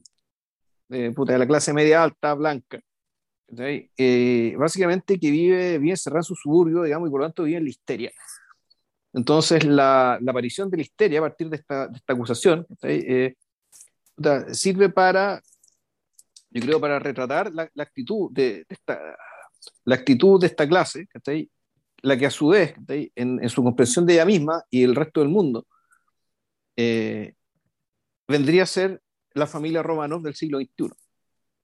Que absolutamente crítica, digamos, que está y, y, absolutamente ignorante respecto de eh, de la cantidad de explotación y saqueo, digamos, ¿cachai? que sostiene su estándar de vida. Claro. El, entonces, a mí, la serie, a, mí la serie se me terminó de armar ¿cachai? con este capítulo. ¿cachai? Y con esta reflexión a partir de este retrato que este, que, que, este sujeto hace. Eh, y lo más notable de todo, y eso es lo que me gusta y me parece elegante, es que no es un, no es un retrato eh, a nivel personal eh, satírico. Esta cuestión no es para reírse de la señora Ford. La señora fue una mujer muy responsable, muy respetable, ¿cachai? Bien intencionada, ¿cachai? Esto tiene que ver con, ya, esto tiene que ver con las estructuras. Tiene que ver con cómo funcionan las cosas. Entonces, en, en, en, esa, en esa configuración ¿cachai? De, de, las fuerzas y de los roles, eh, puta, aquí lo que tenemos básicamente son burgueses ahogándose en un vaso de agua, digamos, que y eso los, y eso los convierte en la práctica, ¿cachai? En, por el hecho de ser descendientes, en en los romanos del siglo XX. Y me parece que el, el, el, centro de la serie está aquí. A partir de esta anécdota, si en el fondo es una anécdota, y eso es lo, además lo más bonito y económico de todo. Que todo, todo se opera sobre la base no de los grandes despliegues dramáticos, sino sobre la base de la sospecha y de la duda. De lo que puede y no puede ser. Y con un recurso tan básico, algo tan simple, puta, te arman eh, te arman este perfil. Este perfil de, su, de, de, de, una clase digamos, y del lugar que ocupa en la historia, en, en, la historia y en el presente mundial actualmente. Y todo esto, puta, como te decía, a partir de un pseudo problemita de un suburbio cuico que está ahí en Los Ángeles. Y te queda todo claro. Eh, es un malentendido es una serie de rumores, es un episodio enojoso. ¿Cómo le decimos a mi amiga? ¿Cómo le digo a mi vecina? ¿Cómo le digo a esta gente que me hueve en el fondo a la que yo con la que yo converso pero que no me interesa, en fin, estoy destruyéndola, voy a destruirla, ¿acaso, acaso voy a destruir la, la vida de David si, si, si, si esto es así? Eh, y, tenemos diversos flashbacks a los instantes en que ella conoció a David. Claro. O que David les hacía clase a los niños, o que se relacionaba con ellos, donde está muy bien hecho todo, y, aquí se nota, aquí se nota la, aquí se nota el buen pulso que la serie tiene. Eh, es que es que los niños de verdad parecen personajes reales. no, no, no, son, no son un vehículo como suelen ser muchas veces los niños al interior de, de, de, estos productos, no son un vehículo para llegar a algún lado. Acá no estamos en No Time to Die, donde la cabra chica, la hija de Bond, eh, es, es, más bien usada como una especie de muñeca o marioneta para que el personaje reaccione de tal o cual manera. Acá estos cabros chicos, cuando son... O sea, llegó, llegó, llegó, un momento en que la señora Ford les tiene que preguntar porque está, porque está mandatada por la policía para hacerlo. Y eh, tiene un diálogo con cada uno y ninguno de esos diálogos eh, es banal. Ninguno de esos diálogos está ahí para hacer solo avanzar la trama, sino que para perfilar el carácter de cada uno de ellos y el efecto que eh, la sospecha sobre David va a acarrear en cada uno de ellos, que es algo y, y, y, y, el, que es algo que en términos de la que es algo que en términos de la, de la trama va moviendo la película finalmente. Eh, es, es, muy atractivo eso porque todo esto redunda en que se le da una función finalmente al, al Sarp, al rey. que, que un personaje es un personaje que aparentemente es menor acá, aparece muy poco, porque resulta que el papá, este papá está yendo de un lado para otro en el país, haciendo muchas pegas, trabajando. El señor, eh, el señor Myers, Alex Myers, eh, que está interpretado por un actor que me gusta mucho, que se llama Ron Livingston, que es el protagonista de, de Band of Brothers, es uno de los protagonistas. Entonces, ah, bueno, y, y, lo otro es que él es el gran protagonista de Office Space. sí, sí, claro, me acuerdo un muñeco. Maestro.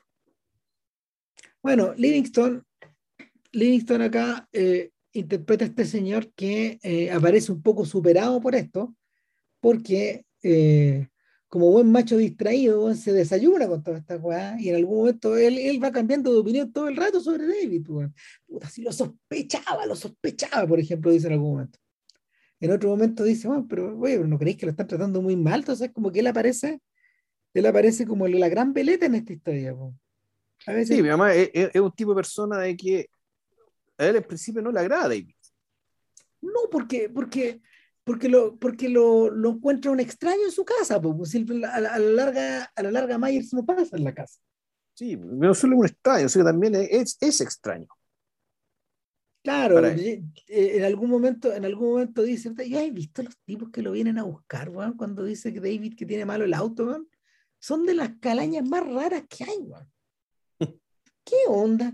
O bueno, a veces, weón, lo pillado dentro de la casa y no hay nadie. O sea, con esos niveles, a esos niveles de confianza estamos llegando. Claro, pues, este, este personaje, este personaje que a ratos, aparece como un gandul, finalmente, eh, no tiene nada de gandul.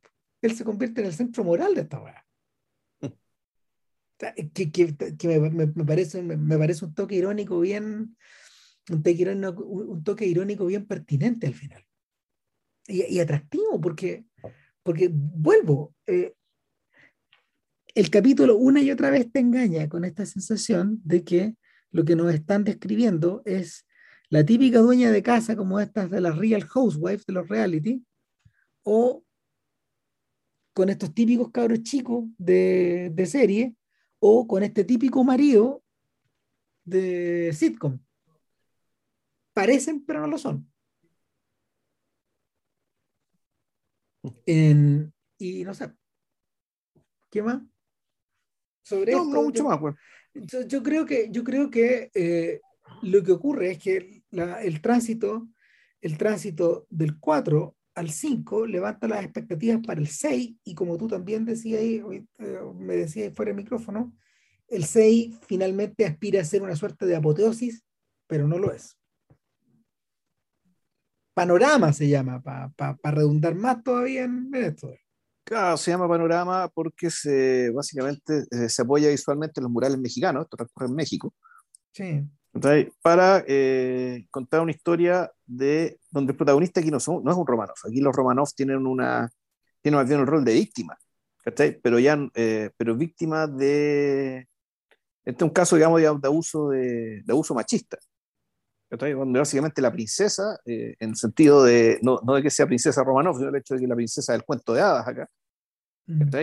es una Romanov, que, eh, de la cual se enamora nuestro protagonista, que es un periodista, eh, un periodista bien mexicano, que vive en México, y que básicamente está haciendo la historia de una especie de, de médico estafador, ¿cachai? De, de, de gente rica a partir de... De súper ricos.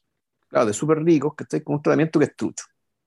Y no solo eso, más adelante se descubre que estas células madres son obtenidas eh, en, diversas, en diversas clínicas, en diversas clínicas donde las madres van a abortar a la mala. Claro, entonces aquí tú lo que tenías ya el caso extremo de la explotación en términos de que para que, para que los ricos se mejoren, los, los, pobres ponen su sangre literalmente. Y sus partes. Eh, y sus partes y su integridad física, digamos. Eh. O sea, ya aquí, aquí llegamos al, al, al, corazón de la explotación total y absoluta. Entonces, esta, esta sexta, historia, eh, en realidad, puta, es un bonito detalle. De hecho, que como periodista, el buen Vargas Callampa, de hecho, su, su, editor se lo dice. Eh, fue como periodista Liz Callampa, eh, puede ser que algún día sea buen escritor, pero entonces, el fondo, aquí la aparición de los romanos, Como una especie de objeto de deseo, como, como víctima por una parte y como victimario, digamos, por otra, en la medida de que son clientes, ¿cachai? De esta industria de explotación para efectivamente curar a un niño hemofílico, porque es un romano. Entonces aquí esta historia, tú lo que tenías es una historia de, definición de vocación, de crecimiento de, este, de este periodista. Eh, entonces sí, es una historia en, en, ese sentido, puta más o menos funciona. Pero a mí lo que mejor recontra sorprendido es el final, Pero que, y que claro, pero que al mismo tiempo no puede entenderse del todo, o mejor dicho, más que no puede entenderse, pero es absolutamente coherente que venga después del capítulo 5. Sí, eh, lo que pasa es que el diseño... Pero muy programático. el diseño que tiene, claro, y ahí está el defecto. El mm. diseño que tiene es muy lo, que yo les mostré a nivel micro, ahora se los voy a mostrar a nivel macro. Eso es. Claro. El, problema, el problema es que yo siento que la metáfora es burda. Y, y, el, y en ese sentido, en ese sentido comparto la crítica, van a, comparto la crítica de que, que el personaje de Griffin Dunn le hace, van a, que, el, que el editor. Sí, claro que es el editor de, de nuestro protagonista, que, como que esto, esto, todo esto, ¿cómo se llama? Espérate, se llama, el chiquillo se llama Abel. Y tiene un, tiene un apellido alemán, así. Sí. Abel algo, o sea, Abel Baxter. Em, el, el, asunto es que eh, yo le daría la misma crítica a Weiner como cronista mundial valís callampa, probablemente que hay un escritor, pero no, no, no, no te resulta, no te resulta el diseño a lo Coppola acá, porque te, tienes muy, tienes, tienes la, tienes a la Ciudad de México como gran telón de fondo, pero tu, pero tu metáfora se queda corta, no güey. el, el, el, sobre todo en la manera en que, sobre todo en la manera en que nos presentan, que nos presentas a Abel en el fondo, porque al principio eres un personaje como medio extraño, juega con el lugar común de, del gigoló, lo vemos seduciendo a las mujeres, llevándolas a la cama, da la sensación de que una de ellas es, eh, una de ellas que después nos queda claro que lo ayuda después, pero, pero no se termina de armar nunca esa, esa dualidad de, de este sujeto buena pinta que parece, que parece modelo, que parece escritor, que parece periodista, no sabemos muy bien quién es, y que yendo a la clínica capta que está la señora Hayward con su hijo, Victoria y Nick, y, y, el, y ella, ella está convertida en una trotamundos de espalda al marido, que es un Romanov, es un sujeto cuyo nombre es... Eh, Philip Hayward. O sea, perdón, ella es la Romanov. Él, es un sujeto que se acercó a los Romanov. Sí, ahí, sí. Claro. Sí, básicamente que compró la franquicia. Claro. Vía matrimonio.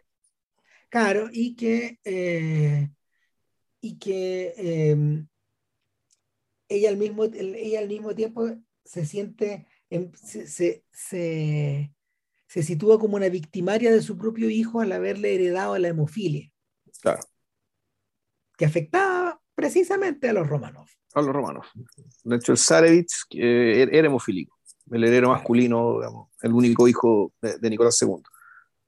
Claro, entonces, en, medio de, en medio de ese tremendo atado, se da esta circunstancia de que eh, se da esta circunstancia de que en la búsqueda de en la, o sea, hay, hay, hay, perdón, hay algo medio telenovelesco, weón, en que el doctor se llame Siqueiros, weón, si estamos, si estamos todo el rato, weón, jugando, weón, delante del mural de, delante del mural del, del, competidor, digamos, de Rivera. Era Rivera, sí.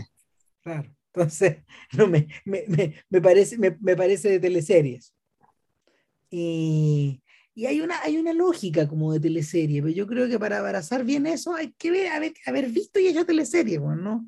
no hay que haberse quedado por fuera. Yo creo que en, esta, en este, esta, esta, este episodio es muy tirado, como tú decías, pero, pero y, y tiene, y tiene una tiene un remate interesante en esta idea de que él se, este, este, este Abel se siente atraída por, atraído por Victoria, por algo que parece emanar de Victoria, por esta cosa Romanov probablemente que tiene. o sea, esta cosa Romanov, pero también esta weá, esta vocación de este weón se puta de, de, de, rescatar a alguien. No, y, de, y esta, esta, cosa de sentirse, esta cosa de sentirse dentro de una historia romántica, pues así eso, es decir, sí, yo insisto, Abel es un personaje de teleserie, de teleserie mexicana. Entonces está desplazado ahí, no, no, no, no, un personaje que no debiera estar ahí.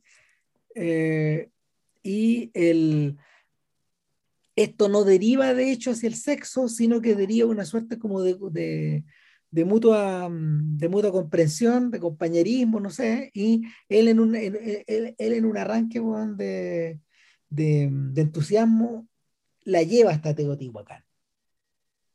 Y suben la pirámide del sol.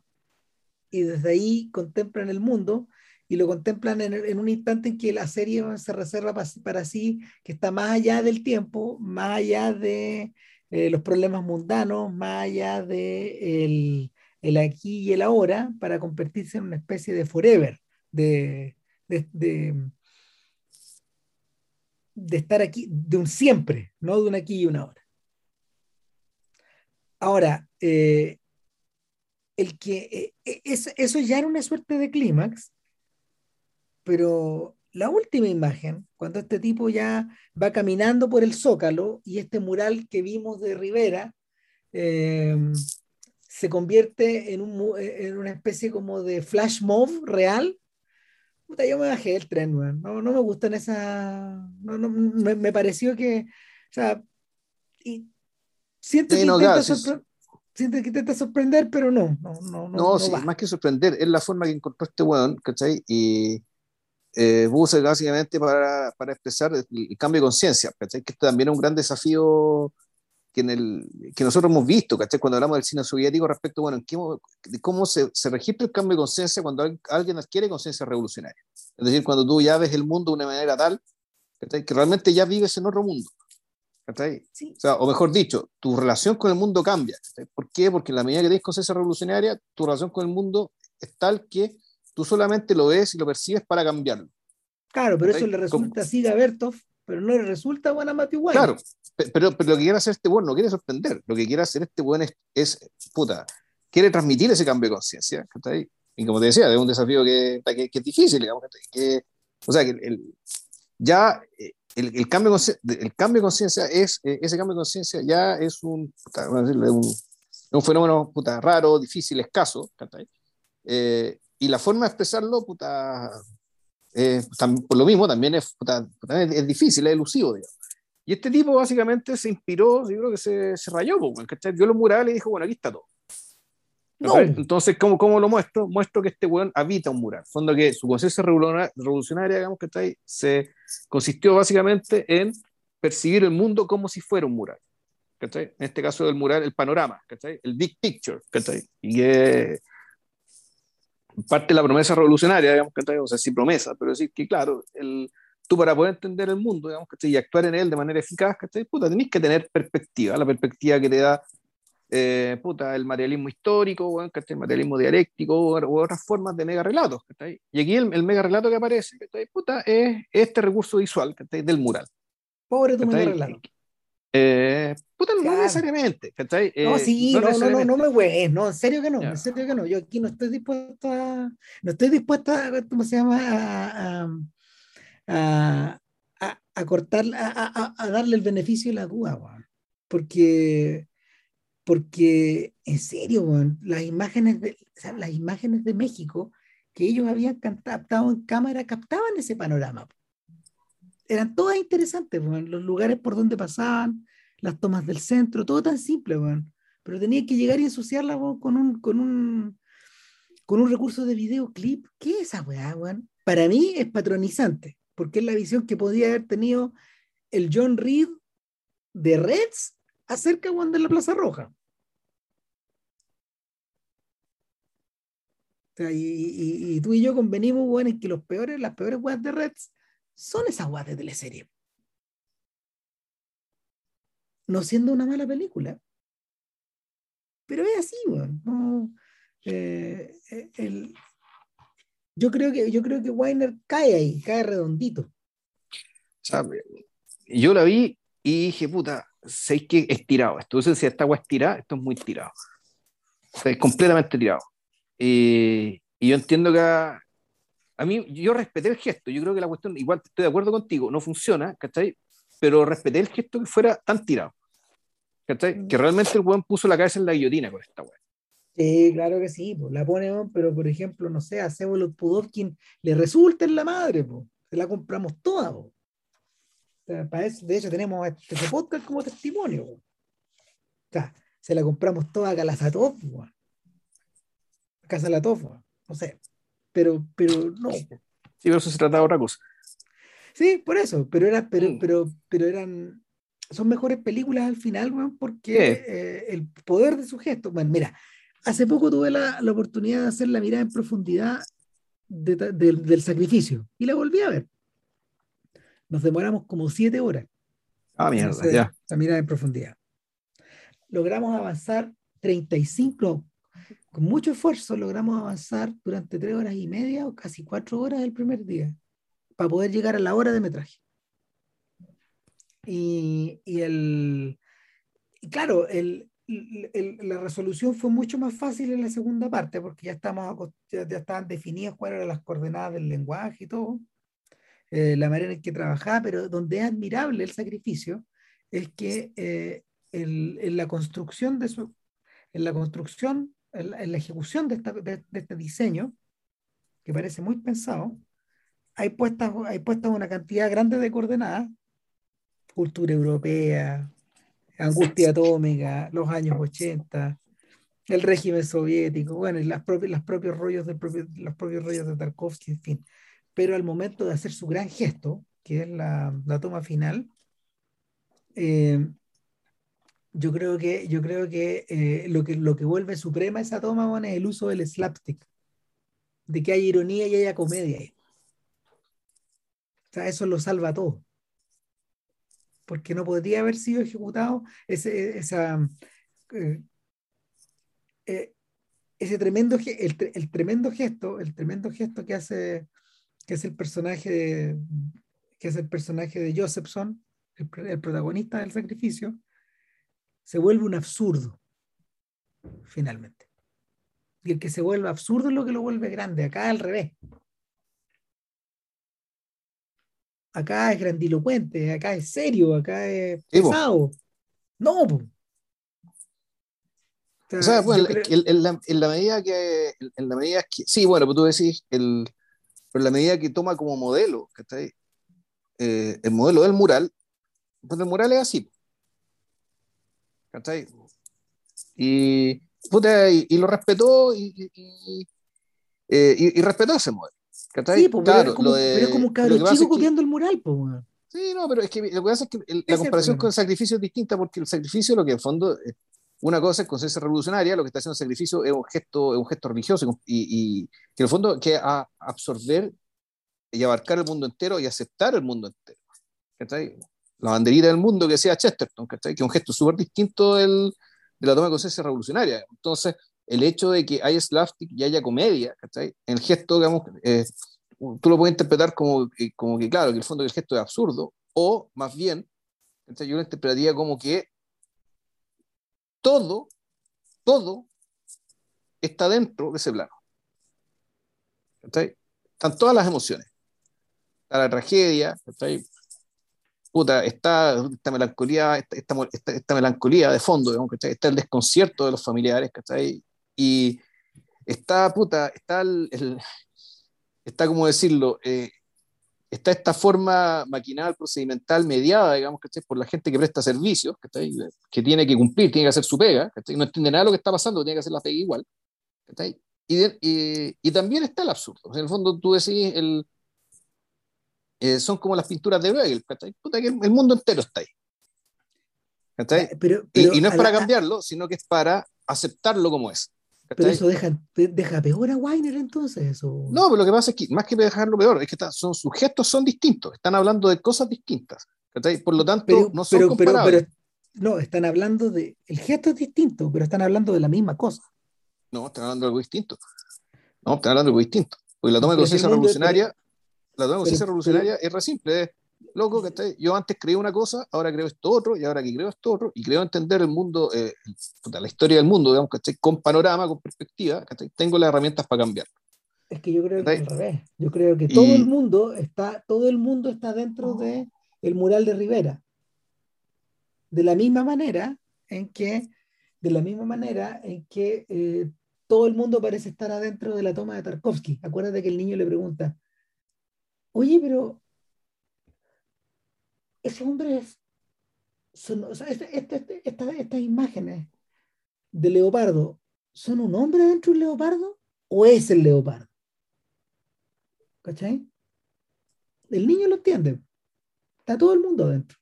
Está todo ahí. Eh. Está, está hasta el tipo que hizo el cuadro ahí, adentro. Todo está ahí.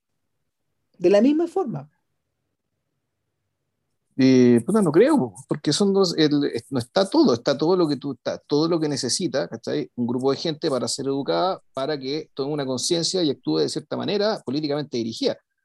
Eh, en, lo que está, en lo que está pensando el personaje yo, yo, eh, de Josephson y el mismo Tarkovsky es otra cosa. Es otro fin, es otro objetivo, digamos. Entonces, la. Pero insisto, insisto, ambos, intentan pero ambos intentan, ambos, ambos, a ver, más, ah, detrás de ambos está el mundo entero. Sí, pero es que lo está mirando desde otro, insisto, está siendo visto con otro objetivo, ¿cachai? Y por lo tanto eso cambia todo, ¿cachai? Porque el, observador es que le ha, el, el observador es que le ha contenido las cosas, ¿cachai? Que dice, bueno, ya, pero ¿qué es todo? ¿Realmente está todo? No, está todo lo que, lo que es importante para mi objetivo. En el caso, en, el caso del el caso de los murales, ¿cachai? Y de acuerdo con, con, lo que le atribuye Weiner, digamos, dada la trama digamos, que están siendo usados, Puta, en realidad no está todo. No está necesariamente la comedia, no está el absurdo, y si está, es básicamente como denuncia de algo que tiene que ser cambiado. no estoy de acuerdo, porque lo filma como si fuera el tope del cielo. Eh, sí, claro, porque, la imagen se abre y se abre y se abre. Sí, por supuesto, porque es el panorama, el, big picture que va a permitir que, que cierto sujeto, digamos, pueda actuar políticamente. Y ahí, ahí mm. final. En cambio, el personaje del sacrificio es, es, otra cosa, ¿cachai? Pero actúa políticamente o no? ¿No está eh, renunciando a eso? No, el quién, quién, el periodista. Abel, Abel. No, es que Abel precisamente el, él va a actuar políticamente después. ¿Cachai? Porque por eso que eh, eh, ese final supuestamente te sugiere eso, ¿cachai? En el fondo este bomba va a dejar de ser periodista y se convirtió en un revolucionario. Esto es como cuando el Che Guevara, bueno, en algún momento decía agarrar la, la metralleta. Puta, yo creo que ahí radica la pobreza de la weá, no me convence de eso. ¿Cachai? No, esa, esa, es la intención, eso es lo que vi, y yo lo vi, me pareció súper tirado, ¿cachai? También, también corte que está fallido, pero, puta, soy, no sé, soy yo un romántico o algo, pero respeté el gesto, respeté el intento, fíjate. No, no, yo soy. Yo dije, este weón le, van a sacar la, le sacaron la cresta por esto, seguro, ¿cachai? Pero yo sí, como que simpaticé con la weá. Cachando que la weá no salió bien. Claro, yo soy un crónico decepcionado, weón, y a mí me parece, weón, que eh, a mí me parece, weón, que este tutti frutti, tiene frutas que le sobran. O al revés, no se atrevió a ponerlas todas. O sea, no sé, weón. Eh, ahora, por eso precisamente me gustó el siguiente, weón. ¿A ti no te gustó tanto? A mí me gustó. No, a mí el siguiente, el, para mí el, el, 4 y el 5 son el centro, y siendo que el 8 me gusta también, a mí el 7 también es mi favorito. Sin ser tan central, pero es mi favorito porque básicamente puta, me gusta. Ah, ya, yo pensé, que no te había, yo pensé que no te había gustado tanto. Yo creo que es increíblemente bueno. Me gustó mucho, ¿no? Me gustó mucho. De hecho, eh, eh, tú estás viendo, tú estás viendo y decís, yo esta guay la he visto antes, esta guay la he visto antes. Esto, esto que estoy viendo, creo, que, eh, creo haberlo visto en otro lado. y claro, lo que pasa es que, y aquí, spoiler absoluto, ¿cachai? El, si le gusta Sviagin Sef, ¿cachai? Esta guay le va a gustar. Sí. les va a gustar mucho. Acá es donde está lograda esta guay. Bueno, de hecho, aquí este, ahora, eh, no es casualidad, no es casualidad que Weiner haya ido a filmar a ciudades donde se produjeron revoluciones. París y la Comuna. Claro. ¿Sí? México. Londres, México y la revolución del 10. Hmm. Vladivostok y la revolución rusa. Ah, pero Yo no sé si eso se filmó realmente en Vladivostok. No, pero, pero eh, el, da lo mismo, es el lugar donde transcurre. Ya, es que no es donde, claro, es que otra cosa de pero esa película no se fue filmada en Rusia. Eh, no, creo que se filmó en Rumania, no me acuerdo dónde, pero o en Ucrania. Se filmó en Finlandia, no sé. Hay, hartos candidatos, pero, pero, pero, pero está ambientada en Vladivostok.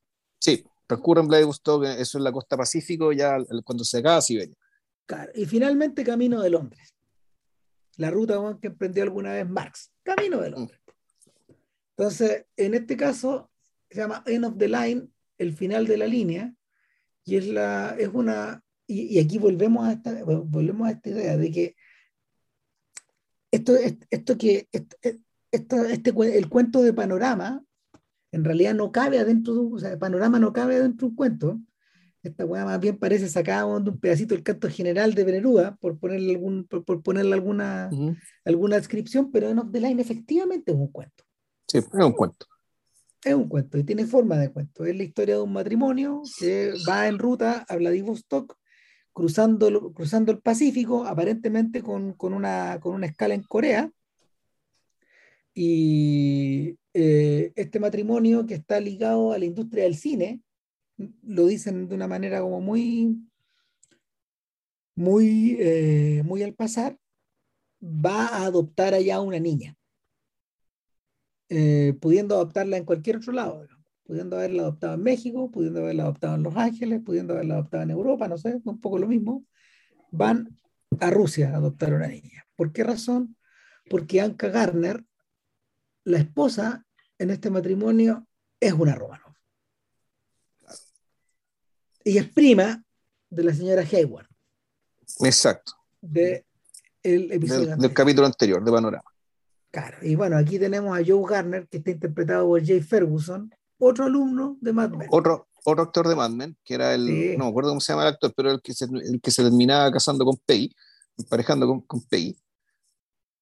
Eh, simpático personaje. Él se llama Stan.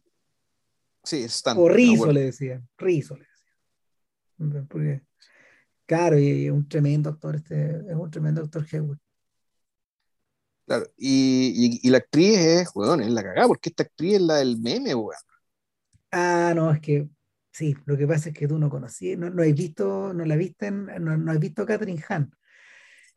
Es una de las grandes actrices contemporáneas. Yo creo que este es un momento, hay, hay, hay, este es el instante donde hay que mencionar que eh, las selecciones de actrices de toda la serie son todas atractivas, pero hay cierto interés en mostrar a mujeres de más de 40 años, entre los 40 y los 50.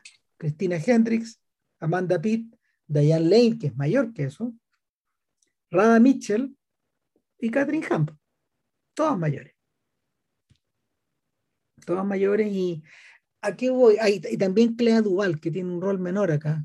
Pero Clea Duval uno lo ubica por, por Zodiac y por otros roles más pero lo que ocurre es que eh, e, e, es doblemente interesante porque es el tipo, precisamente el tipo de actriz que Hollywood no contrata para sus películas hoy día, menos para las de superhéroes. Eh, en ese sentido, Han es una excepción, pero una excepción bien fundada. Y el, segundo detalle es que eh, tampoco se han hecho muy presentes en series de televisión. O sea, no deja de ser interesante que tanto Amanda Pitt como Rada Mitchell sean exalumnos de Woody Allen también. Ellas han salido en películas de Woody. Pero, pero claro, es, un segmento que tiende a ser medio olvidado, pues si la mujer, ser mujer en Hollywood, ser, mujer mayor de 40 en Hollywood, bueno, es, eh, es, como se llama, este, una especie en peligro, de extinción, porque no, no te contratan. Obligatoriamente tenés que ser más joven a menos que sea Sandra Bullock. Claro, y si no, te contratan para ser la ama de alguien. Claro. Como que se queja. Sí, pues, eso es o la abuela de alguien, como en el caso de Amanda Pitt, sin eso hay algo medio siniestro ahí también. Claro, si eso fue el comentario de. Nada, y Amanda Pitt es una persona que no necesita trabajar, pues sí es la esposa de David Benioff, el creador de Game of Thrones. No, no, no, no tiene que estar dentro de la industria, ¿cachai? No, podría salirse de la industria. En fin, nada, pues Han, Han es la del meme, pues la bruja de WandaVision, pues extraordinaria actriz, muy buena. O sea, es que ah, para mí, eh, para mí el choque es que tú ves el meme y efectivamente ella tiene cara de comedia, la boca grande, los ojos chicos, qué sé yo, y sin embargo... Es una comediante. Sin embargo, tú aquí la veis con el rango actoral ahí, bueno, puta, actriz dramática consumada y además bonita. Sí, sí, una, muy bonita.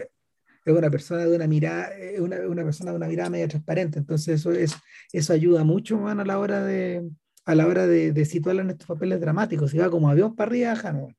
Por suerte, qué bueno. eso, no, eh, eso, eso, no pasa. ella es una persona de 48 años, imagínate, es un poco menor que tú, de hecho. ya. Claro, eso no pasa. Está eh, en estas carreras. Ella tiene una carrera larga de, de roles secundarios. Larga, larga. Pero, pero el, sus, el, salto a la prominencia que tomó con WandaVision, que yo creo que para eso sirvió esa serie, no, no, no, se produce mucho.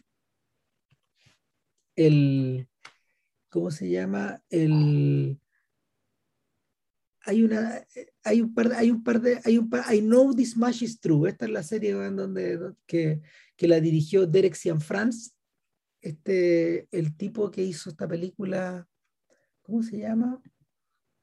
Blue Valentine. No es mala película.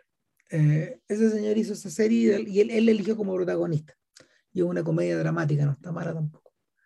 Eh, nada, pues, entonces estos tipos llegan a Vladivostok y básicamente lo que van a hacer es comprar. Y, y aquí está la vuelta malévola de la historia, porque, porque eh, no es comprar cualquier artículo, comprar una persona. Claro, los rusos en el fondo eh, aquí, se sugiere que los rusos están utilizando a sus orfanatos como como, fuente de divisas.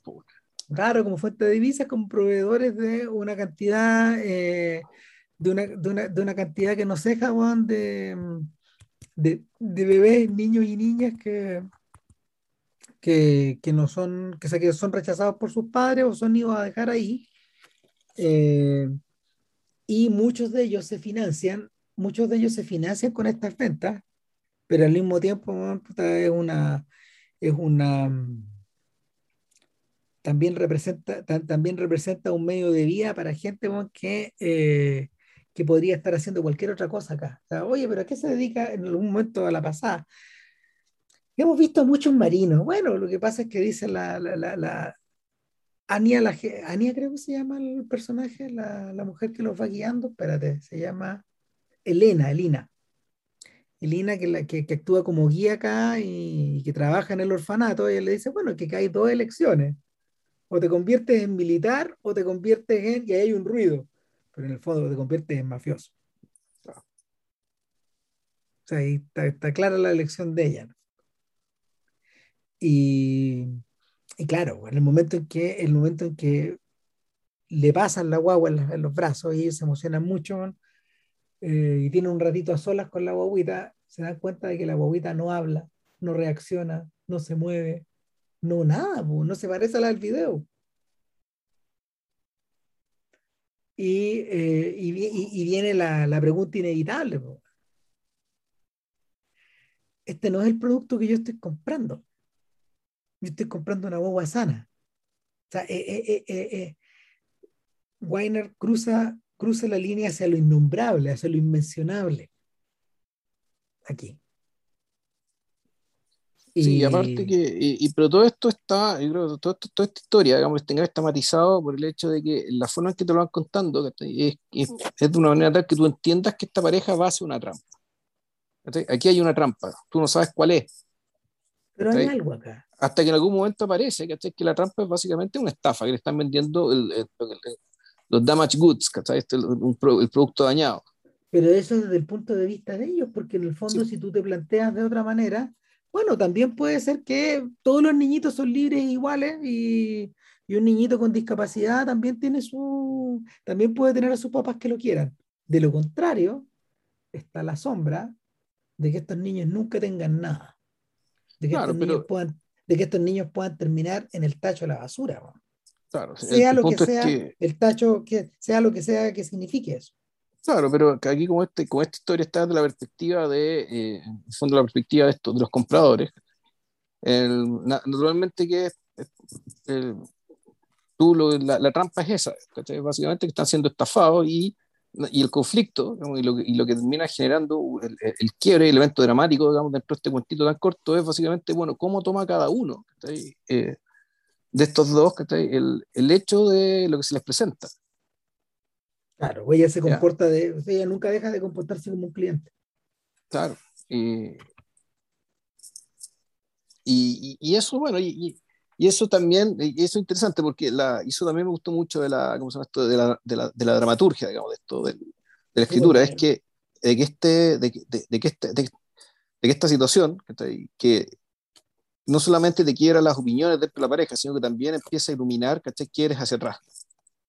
En el fondo que la luz, que la explosión, que te empieza a iluminar lo que venía de antes de esta historia.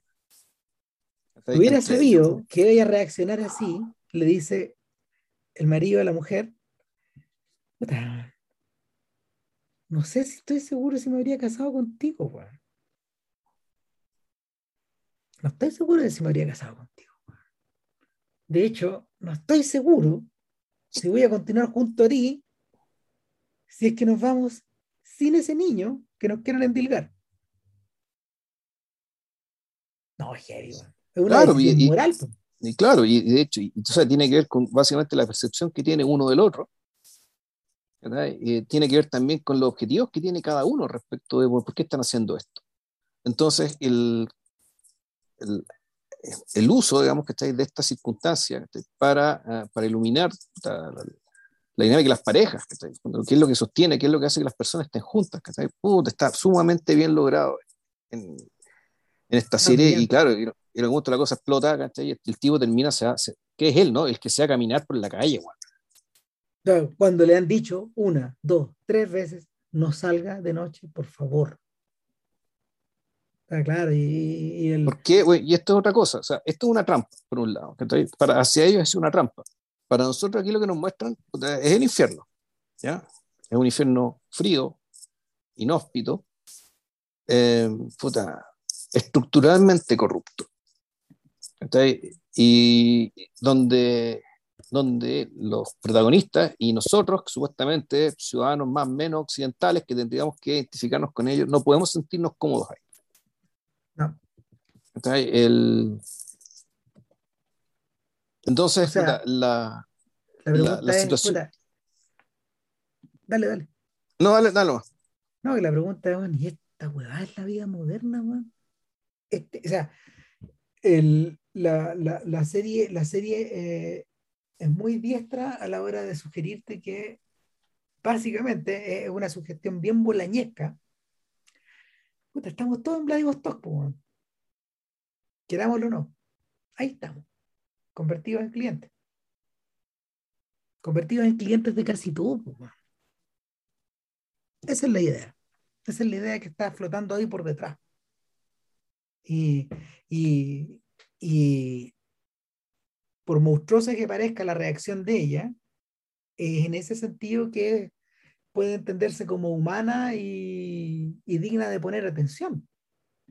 Cosa que el marido finalmente entiende y comprende, pero no necesariamente resuelve de esa mirada que cuando ya se van en el avión de vuelta con ella jugando con la guaguita, como si fuera una niña con una muñeca nueva. Él mira hacia afuera y esa sonrisa, esa sonrisa de padre amoroso que tiene hacia la niña, desaparece una vez que va mirando por la ventana. Y, vuelve la sombra, vuelve las dudas, porque en, este, en la vida de esta pareja siempre van a haber dos hijos.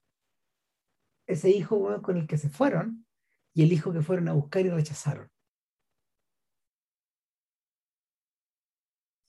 Sí, pues sí que quedó la mancha, de hecho, por algo está esta escena, Que está sacada de Jane Chef, que es la escena en, en, en, en la Corte de Justicia, Cuando se hace el trámite, cuando, cuando, cuando se, con la cámara, no sé si esto es con un zoom o con un, o realmente es con un, con un traveling hacia adelante, que la cámara se acerca, se acerca, se acerca, se acerca, digamos, que te muestran la, el fondo la farsa de la justicia, la farsa de todo en realidad, porque esa farsa básicamente termina contagiando también hacia el futuro. De que el, de que y claro, tú decís, cuando salen del avión está un poco el suspenso tipo algo, es decir, que ya finalmente se van a llevar la guagua, Van a, van a cruzar el espacio aéreo, Por lo tanto van a poder llevarse su guagua, Entonces ya hasta el final feliz, digamos. Pero, puta, efectivamente, como, como, bien dice Ram, Y lo, lo, expresa muy bien, Aquí algo se quebró. Y aquí algo se quebró y, y, y se quebró porque, y esto aquí, eh, aquí me parece que el, el, tema de los Romanov empieza, ya, ya no son víctimas, ¿cachai? ya no son remanentes, sino que aquí empiezan a comportarse como unas verdaderas alimañas, que en realidad van a hacer cualquier cosa por sobrevivir, incluso aunque no sean su sangre, sino ya en el apellido, en la cultura, en lo que sea que tengan de edad. Claro, lo que, lo que el, lo que en Expectation, en el episodio 4, era, era una consecuencia que tenía, que tenía eco, que tenía ecos benéficos o sanadores, por ponerle algún nombre, acá es un veneno, es un veneno que te inyecta.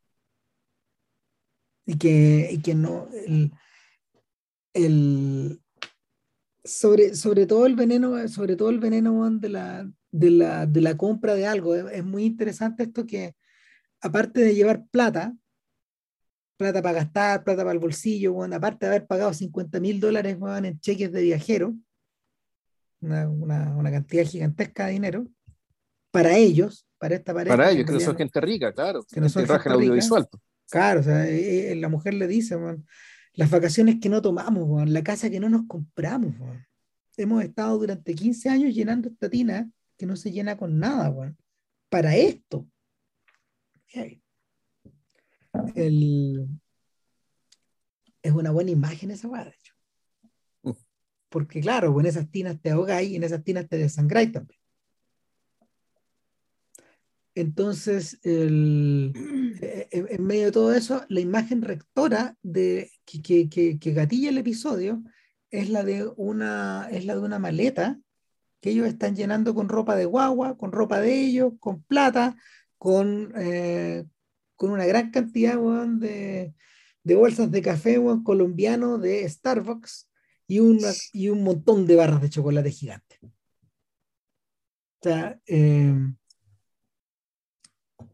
yo pensaba, yo pensaba en las cosas que cargaban en los balcones, la gente que iba a negociar con los, con los, con los indígenas, con los, con los nativos americanos en el oeste.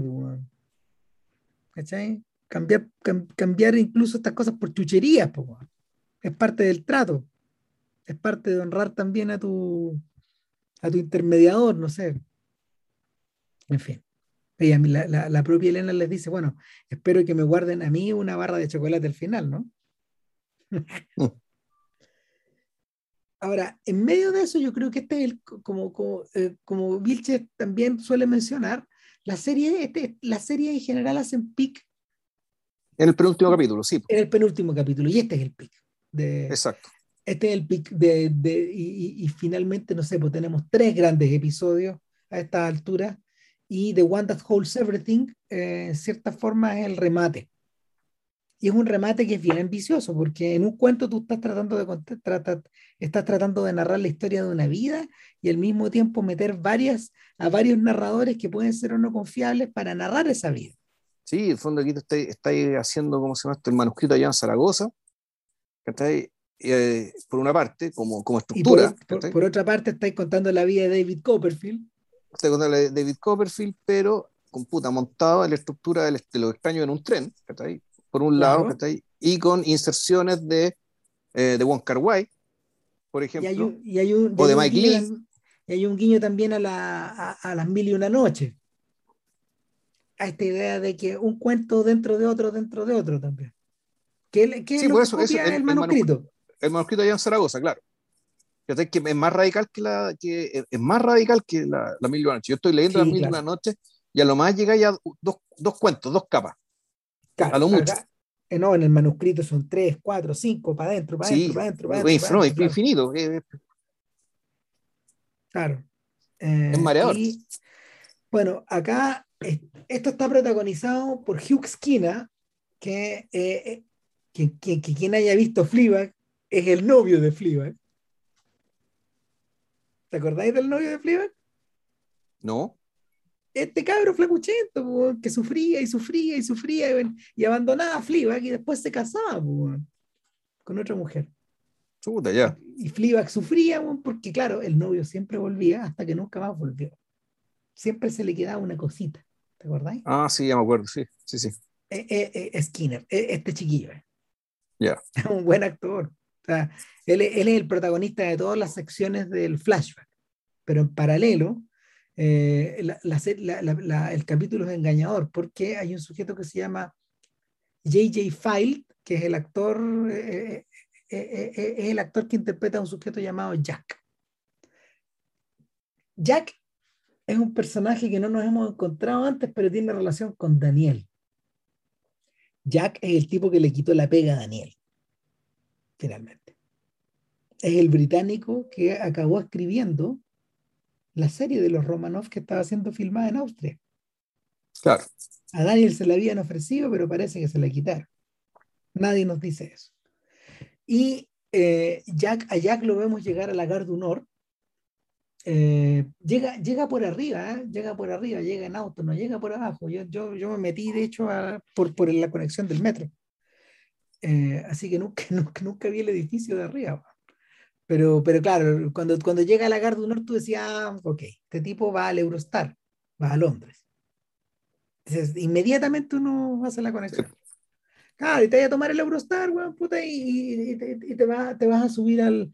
Te vas a atravesar Europa y meterte bajo el English Channel y, y, vas a emerger en San Pancras, en el corazón de la ciudad y cerquita del barrio de Bloomsbury cerquita también del barrio, de un, de un barrio, de un barrio donde antiguamente, de, de, King, de King's Cross también. Es muy por ahí, porque King Cross está, la estación de King Cross está justo al frente de San Pancras. Entonces, eh, Jack va de vuelta. Va de vuelta y pareciera ser que este personaje con pinta de actor de cine va a ser nuestro va a ser nuestro protagonista hasta que se le sienta al lado una señora llamada Candas, que se presenta a sí misma y que empieza a hablar, a hablar, a hablar, como un personaje de Agatha Christie. O como un personaje de una película de Hitchcock también. Son estos, estos, estos entrometidos muy bien educados, que empiezan a hablar de sí mismos, Juan, y que este tipo no lo deja leer el libro, se para, se va, y, y, y el capítulo nos engaña estupendamente bien, Porque, porque Candace es lo que los gringos llamarían un nuisance, pues bueno, una molestia. A este sujeto que, que, parece estar destinado a designios mayores, a designios narrativos más entretenidos que el estar atrapado por, eh, por, la conversación de esta señora. Hasta que la señora se pone a contarle una historia es una historia que va saltando en niveles hacia abajo. Y es la historia de Simon. Sí, lo que pasa es que yo estuve escribiendo, le dice Jack, una serie de televisión sobre los Romanov. ¿En serio? Yo una vez conocí un Romanov. A ver, a ver, a ver, dice él. Todo el mundo dice esa clase de cosas. Finalmente esta historia es acerca de usted, ¿cierto? Le dice él. Así todo, todo canchero. Efectivamente, pues la historia es acerca de, acerca de ella. Y ahí, bueno, al poco rato uno se da cuenta de que Simon es ella y de que, y de que la intuición de, de Jack era la correcta. Que esta es la historia de una transición. De una transición de, emprendida por un hombre para convertirse en mujer. Y esta persona trans que tenemos delante de nosotros, que es Adele Anderson, una cantante trans de una tremenda carrera en Gran Bretaña. Eh, ella, ella en el fondo es nuestro maestro de ceremonias, pero al mismo tiempo es la protagonista y el protagonista en las secciones de, en las secciones de flashback. Y claro, la vida, la vida, la vida de Simon eh, es una vida compleja, porque claro, parte como película, de, como bien decías tú, parte como película de, de Mike Lee y de Stephen Frears ahí en el realismo social. Un hombre rechazando a su padre en, en el, en, la, en el lecho de muerte. Claro, pero también está en esta, después está el, todo lo que tiene que ver con el con esta especie de, de, terapia, que está ahí. Entonces me acordé, puta. ¿eh? Hay, una escena que tiene que ver con unas terapias, que es cuando supuestamente conoció, esta, esta mujer conoció a Simon, antes de saber que él es el mismo Simon, digamos. Entonces, el, el, que, que, supuestamente tendría que ser la historia dentro de la historia. Claro. Bueno, yo caché el tiro que era Simon, pero bueno, el, eh, acá me funcionó al revés, al revés de lo que me pasó en la casa de propósitos especiales, el capítulo 3, eso solo lo hizo más interesante. Saber, saber quién era ella. O sea, ahí no me senté a esperar, sino que como que me interesé por, más todavía por lo que pasaba. Provocó el efecto inverso.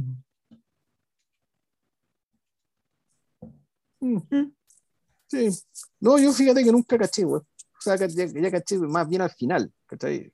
Antes que fuera completamente obvio, pero yo no, no, no sospeché, no sospeché desde el principio. O sea, yo me creí que ya conoció a Simon. Ya. Y que todo lo que ocurrió en este grupo de terapia, ¿cachai? Donde, claro, Simon ya está bien feminizado, ¿cachai? Ya está, más que feminizado, ya está absolutamente absorbido como, como homosexual, ¿cachai? Claro, iniciando, eh, una iniciando su transición. Exacto. Y pero eso no lo sabemos todavía ahí uno piensa, ah, este cabro está sentado ahí porque uno es un adicto recuperándose. Claro. Eh, también puede ser eso. Eh, pero claro, lo que se cuenta ahí es, su, es, su, adolescencia, su niñez también y, y otros momentos. Claro, Vamos retrocediendo, de, hecho. De este, de este pájaro cucu, que es su madrastra. Eh, y claro, y el, y, el McGuffin, que siempre hay un McGuffin, Que son los famosos aros. Los aros Romanov. Porque los aros Romanov. Porque acá la madre, eh, la señora, la señora Natalie Barrows, la señora Barrows, la primera esposa de, la primera esposa de George, el padre, era la Romanov.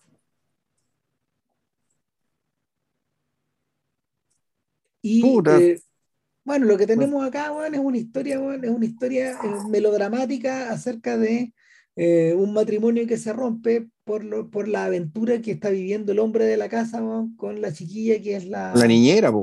Con la niñera, y una, es una adolescente. Es una adolescente. Esto está rayano también en lo... Está rayano también en lo indecible. En lo Barley Legal, ¿cachai? Pero una época en que lo Barley Legal, ¿cachai? Puta, era... Estamos hablando aquí de la posguerra. Claro. ¿no? Claro, no, no, era, no, no, era, no era motivo de comentario, pero era o sea, no era motivo de censura, pero era motivo de cuchicheo. Y acá, claro, el matrimonio se rompe, pero... No, no, en la posguerra era a principios de los 70, creo, no me acuerdo, pero... No, es que, mira, me, me, me, puse a mirar la edad, para, para, para, situar esto, me puse a mirar la edad de Adele Anderson, y la señora Anderson, eh, la actriz, nació el 52. Entonces dije, y, en una de las escenas el niño sale escuchando una canción compuesta por Lennon y McCartney. How Do You Do It. No, bien, miento. La canción que George Martin le iba a dar a Lennon y McCartney como su segundo single de los Beatles, que es How Do You Do It. Que al final se la pasó a Jerry and the Pacemakers y llegaron al número uno. Y eso fue número uno en 1963. Ya. O sea, este cabrito nació en el 53, sí, tenía 10 años cuando empezó esto. la, misma edad de la señora Anderson. Claro, porque él ya era un hombre adulto, aunque yo diría que más joven, en, en, los 80 en Hong Kong. Claro. Que, que es el. ¿Es Hong Kong? Sí, parece que es Hong Kong. Claro, ah, de repente no calza mucho el rostro del actor, que era medio complicado porque ese eh, Simon Barrows eh, es joven. Se ve más joven, por eso te digo, por eso digo que de repente, puta, esto no será a principios de los 70 que nació este cabrón, y de que, no, a principios de los 60, digo. Claro, no. Porque no, ahí, ahí, ahí no, me, no, me, no cuadra las cifras, ¿cachai? No, no cuadra el tema de la edad, porque él, él, aparece en un Hong Kong muy joven, ¿cachai? Ve muy joven, muy, muy jovial, además. ¿cachai? En el segmento que está pirateado de Wong Kar Wai, claramente. Claro. Cuando juegan a Hong Kong pero claro pero claro, él, él, él, él, es un, él es un hijo de, él es un hijo de la de cierta clase media adinerada en, en, en Gran Bretaña que tuvo acceso al, al public schooling, es decir, a, a estas escuelas, eh, lo hemos mencionado antes, el nombre es engañador, pero esas son las escuelas, son, son las escuelas privadas finalmente, las public schools. Le llaman public school a los colegios cuicos. Claro, claro. Y, y, y un public school, ¿no? Por, tal cual. O sea, lo, lo, que aparece en If, o por ejemplo, de todo lo que se ríen en, de todo lo que se ríen en, en Monty Python, porque todos ellos son hijos de, de, salvo Eric Idle, que creo que no fue una public school, que él es un, él es un caso extraño ahí, porque igual entró a una universidad, igual entró a Cambridge, pero no se, entró, entró de otra manera. Entonces, el, Claro, este gallo, este, e, e, este gallo alejó al hijo y, y, lo mandó, lo mandó a alojar a un public school lejos de ahí para poder desarrollar su vida con esta niñera. Después de la muerte de la madre, en unas condiciones medias extrañas. Ahora, Candace le ha dicho a Jack que esta historia contiene un asesinato. Es muy interesante lo que yo le voy a contar. Y uno dice, yo, yo empecé a pensar, bueno, ¿en qué momento, en qué momento Simon mata a su madrastra, al tiro. ¿En qué momento la va a matar? ¿En qué momento estos flashbacks? Y no, no pasa así. El, el, asesinato está puesto al final. El asesinato, de hecho, es claramente tributario de, de una murder mystery. Sí. Un murder mystery. Sea quien sea lo haya escrito. Sí, mira, no hay que contar tanto. Yo creo que sí, yo creo que. Y aparte que me, me gusta esto de que la, aquí también estamos en el género, esto es puro, esto es puro género, ¿cachai? y por lo tanto, visualmente está todo puesto al servicio del género, ¿cachai? No hay mucha especulación ni muchas más ideas respecto de que, eh, que, contar en esto, ¿cachai? Salvo la, la, propia complejidad de poner el género dentro del género, digamos, Y, y, poner las capas dentro de las capas, ¿cachai? Pero a mí me gustó mucho el, me gustó mucho el final, ya el final, una vez que termina esto. Es que esto es cherry on top, si eso es. Sí, eso, eso es, lo, es lo gracioso acá y está bien logrado. Es la pretensión de la guinda del pastel, Que no es lo más importante el pastel, ¿no? Eso está más abajo, Pero, puta, de fondo, claro, la cuestión la cerramos acá, Y la cerramos como si fuera un desfile de moda. Un poco, un poco con, desfile de moda, digamos, Ya cuando el, el predador, digamos, Cuando los, los romanos finalmente emergen de todo esto, ya no como víctimas, sino que como siguen siendo predadores. ¿cachai? Siguen siendo unas fieras, temibles, eh, pero además, puta, muy aristocráticamente se pavonean de eso, ¿cachai? Y lucen sus rayas, ¿cachai? Y la serie termina, bueno, básicamente mostrando el tigre paseándose, bueno, ¿cachai? Puta, con, la, con los colmillos con sangre, bueno, ¿cachai? Y con la presa, con la presa en los hijos, bueno.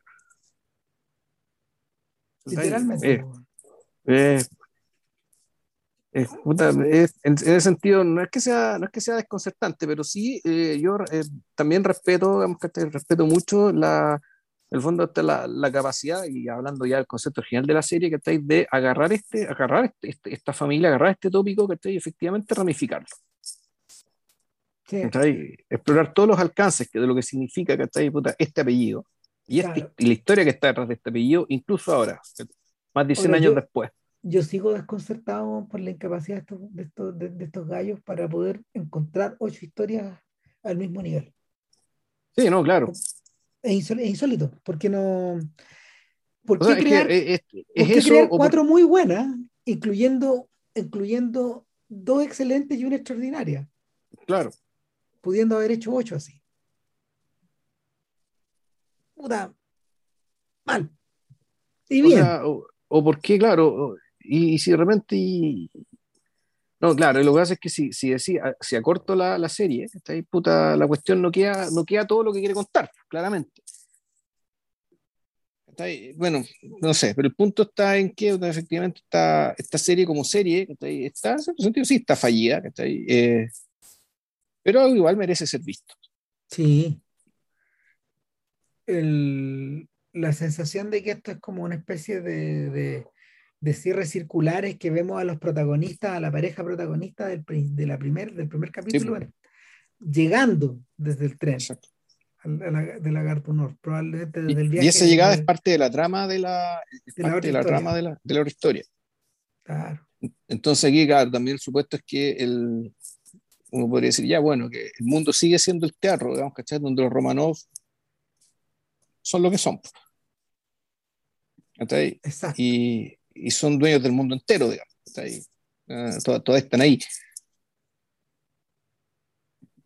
Entonces, nada, eh, véanla, está en Amazon Prime y si no, se la bajan por ahí.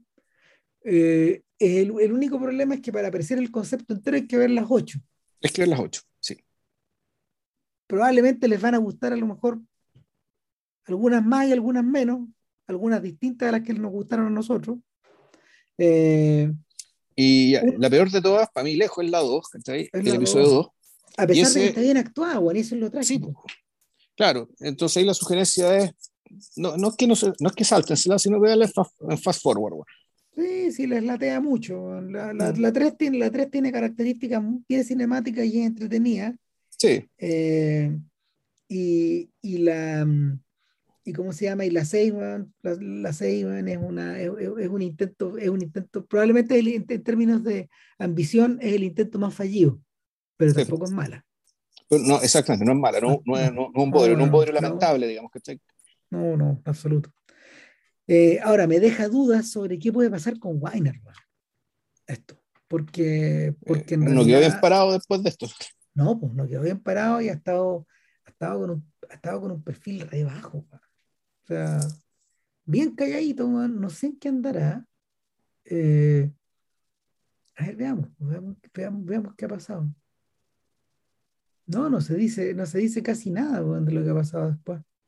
¿Y en IMDb no te aparece si algún proyecto en preproducción o algo? A ver, espera. Mm, porque, a ver, a ver si uh, ah, mira, en julio del año pasado, eh, está, se, mencionaba que Matthew Weinerman había sido recontratado por FX, se ha contratado por FX para desarrollar, eh, claro, por, por, para desarrollar una, una, mm, una comedia dramática de misterio, dice. Dramedy. Mystery Dramedy. Eh, y sería una serie de media hora, no se ha dicho, no se ha dicho mucho más acerca del, del argumento. Eh, este es el primer proyecto desde que a Weiner lo acusaron de eh, acoso sexual poco antes del estreno de, de, mm, los Romanov. Ahora, esa acusación de acoso sexual era, era un nivel de infamia. O sea, era ruche. O sea, nunca más se supo nada, primero que nada. Y, y, y, claro, era, fue levantada por una, por una, una, una, guionista que él mismo había promovido sin parar desde Mad Men para arriba. ¿Cachai? fue en el fondo, esta mujer lo acuchilló por la espalda. Y, y claro, se, se, deshizo, se deshizo todo tal como llegó en realidad, porque no. Es que, es que, además hay otro detalle, todo indica que Matthew Weiner es gay. ¿Cachai? Y él no tiene, parece que él no tiene pareja, no, y, y esta señora lo acusaba de acoso sexual en, Mira, mira, aquí dice que está casado, con, tiene cuatro hijos desde el ah, año 91. Pero, pero, pero los rumores parece que eh, apuntan a que Weiner tiene una vida gay en el fondo. Entonces, como que no, no calzaba. No calzaban, no calzaban las cosas. Pero claro, no, eso se deshizo y ahora eh, me imagino que el personaje, el, el, personaje desapareció y Weiner debe estar escribiendo en estos momentos. Pero, este, eso, eso que está haciendo es un encargo, ¿no? En el fondo no es un... Sí, se nota mucho más como un encargo porque, primero que nada, eh, FX tiene, tenía, pues, FX es el canal de Louis, que fue de Louis, y que tiene un montón de otras series del mismo tipo, son, son comedias, o sea, son, eh, eh, FX es el canal de Better Things, que también es una, que este es un derivado de Louis, de It's Always Sunny en Filadelfia, de Archer y de Atlanta. Todas muy buenas series, todas muy premiadas.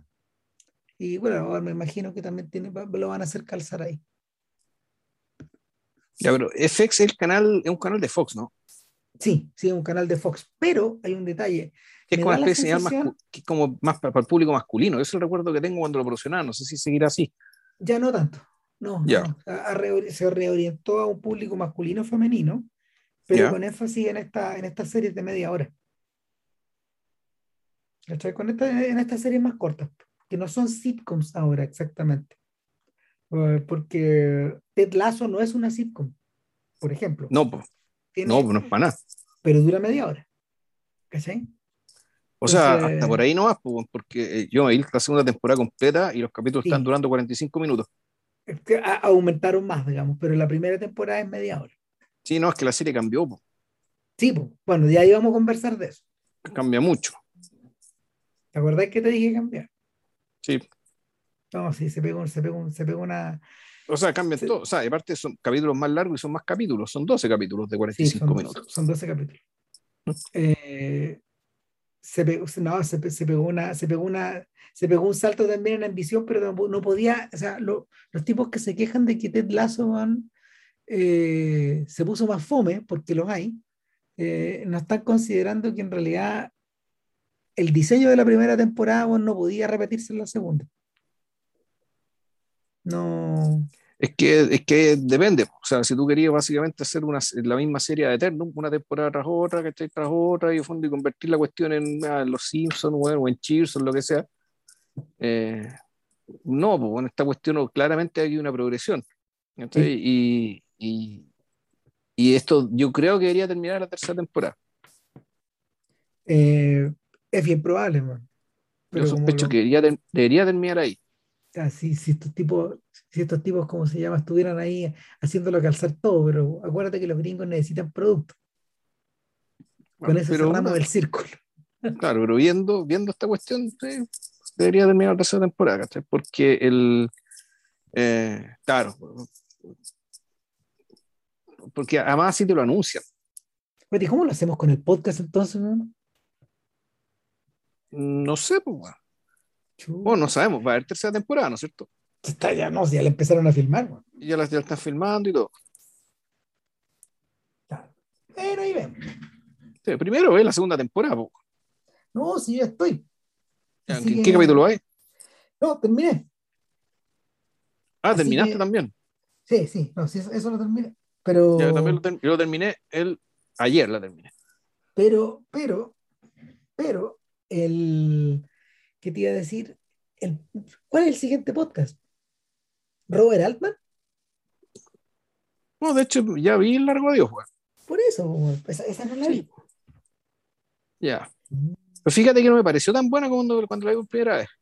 Oh. Me sorprendió que era eh, o sea, sí, no, es buena, es buena. Eh, le voy a hacerla recordar de otra manera, fíjate. En realidad es sumamente simple.